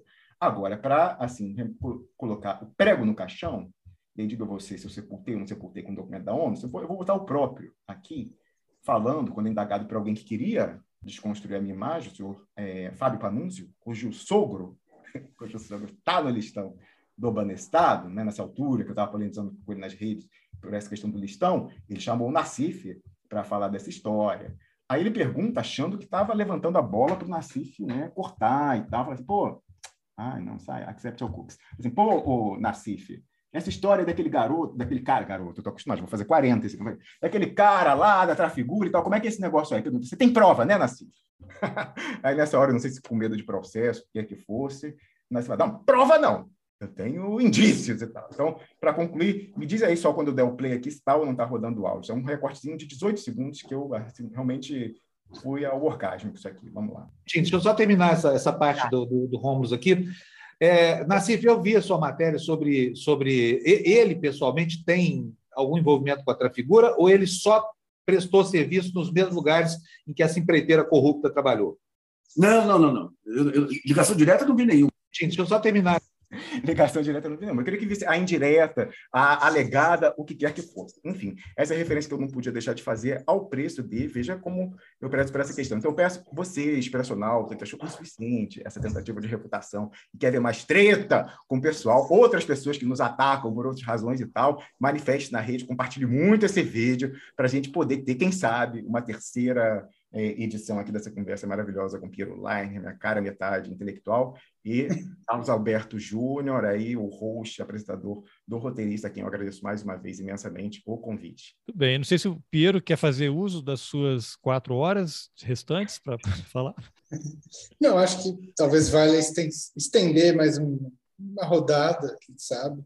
A Vamos aqui, estou sempre à disposição. Vamos aguardar aí as é. repercussões que uhum. virão em breve, mas já fica aqui por mim. A gente pode fazer isso desses encontros aí algo periódico, porque dá uma bombada. Inclusive, eu vi você, a primeira postagem do Rômulo foi surpresa, né? E os expressionautas ficaram enlouquecidos, enlouquecidos. Ó, coraçãozinho para essa galera maravilhosa, essa rede é, é melhor, muito paralela. Muito bem, então agradeço aí muito. Tem outros assuntos que a gente poderia falar mais, detalhar, mas vai ficar aí para a nossa próxima rodada. Obrigado, Rômulus. Obrigado, Piero. Obrigado, valeu, Carlos. Valeu, abração. Bom, essa foi a segunda parte da conversa com Rômulus Maia e Piero Lerner. Se você gostou, compartilhe nas suas redes sociais, mande para os seus amigos duguinistas por e-mail, WhatsApp e outras plataformas espiãs. E se você gostou, mas achou pouco, escreva para o Rômulus pedindo outro episódio do Roteirices com ele e o Piero. Está aberta a gincana. E se você acha importante apoiar o jornalismo independente, considere a possibilidade de contribuir com roteirices. É possível colaborar com qualquer valor pelo Pix, um real só, olha aí, ou pela plataforma Catarse a partir de 10 reais mensais. Os links estão nas informações do episódio. Eu aproveito para agradecer aos apoiadores Ângelo Meneghello, Felipe Vanisca, Igor Zeredo de Cerqueira, Ana Valls, André Alves, Cleiton Netes, Jéssica Souza, Suzana Ferraz, Andrei Silva, Eliane Amorim, Alfredo Silurzo Júnior, Júnior, Tatiana Dutrimelo, Masashi Noe, Franklin Estrela, Gabriela Maruno, Liana Rocha, Betina Moraes, Laura Freitas, Tiago Chiavegatti, Cláudia Reis e Edson Oliveira. Lembrando que o Roteiristas agora tem um canal no YouTube. Entra lá, assine e compartilhe. Obrigado pela companhia e até o próximo Roteiristas. Valeu!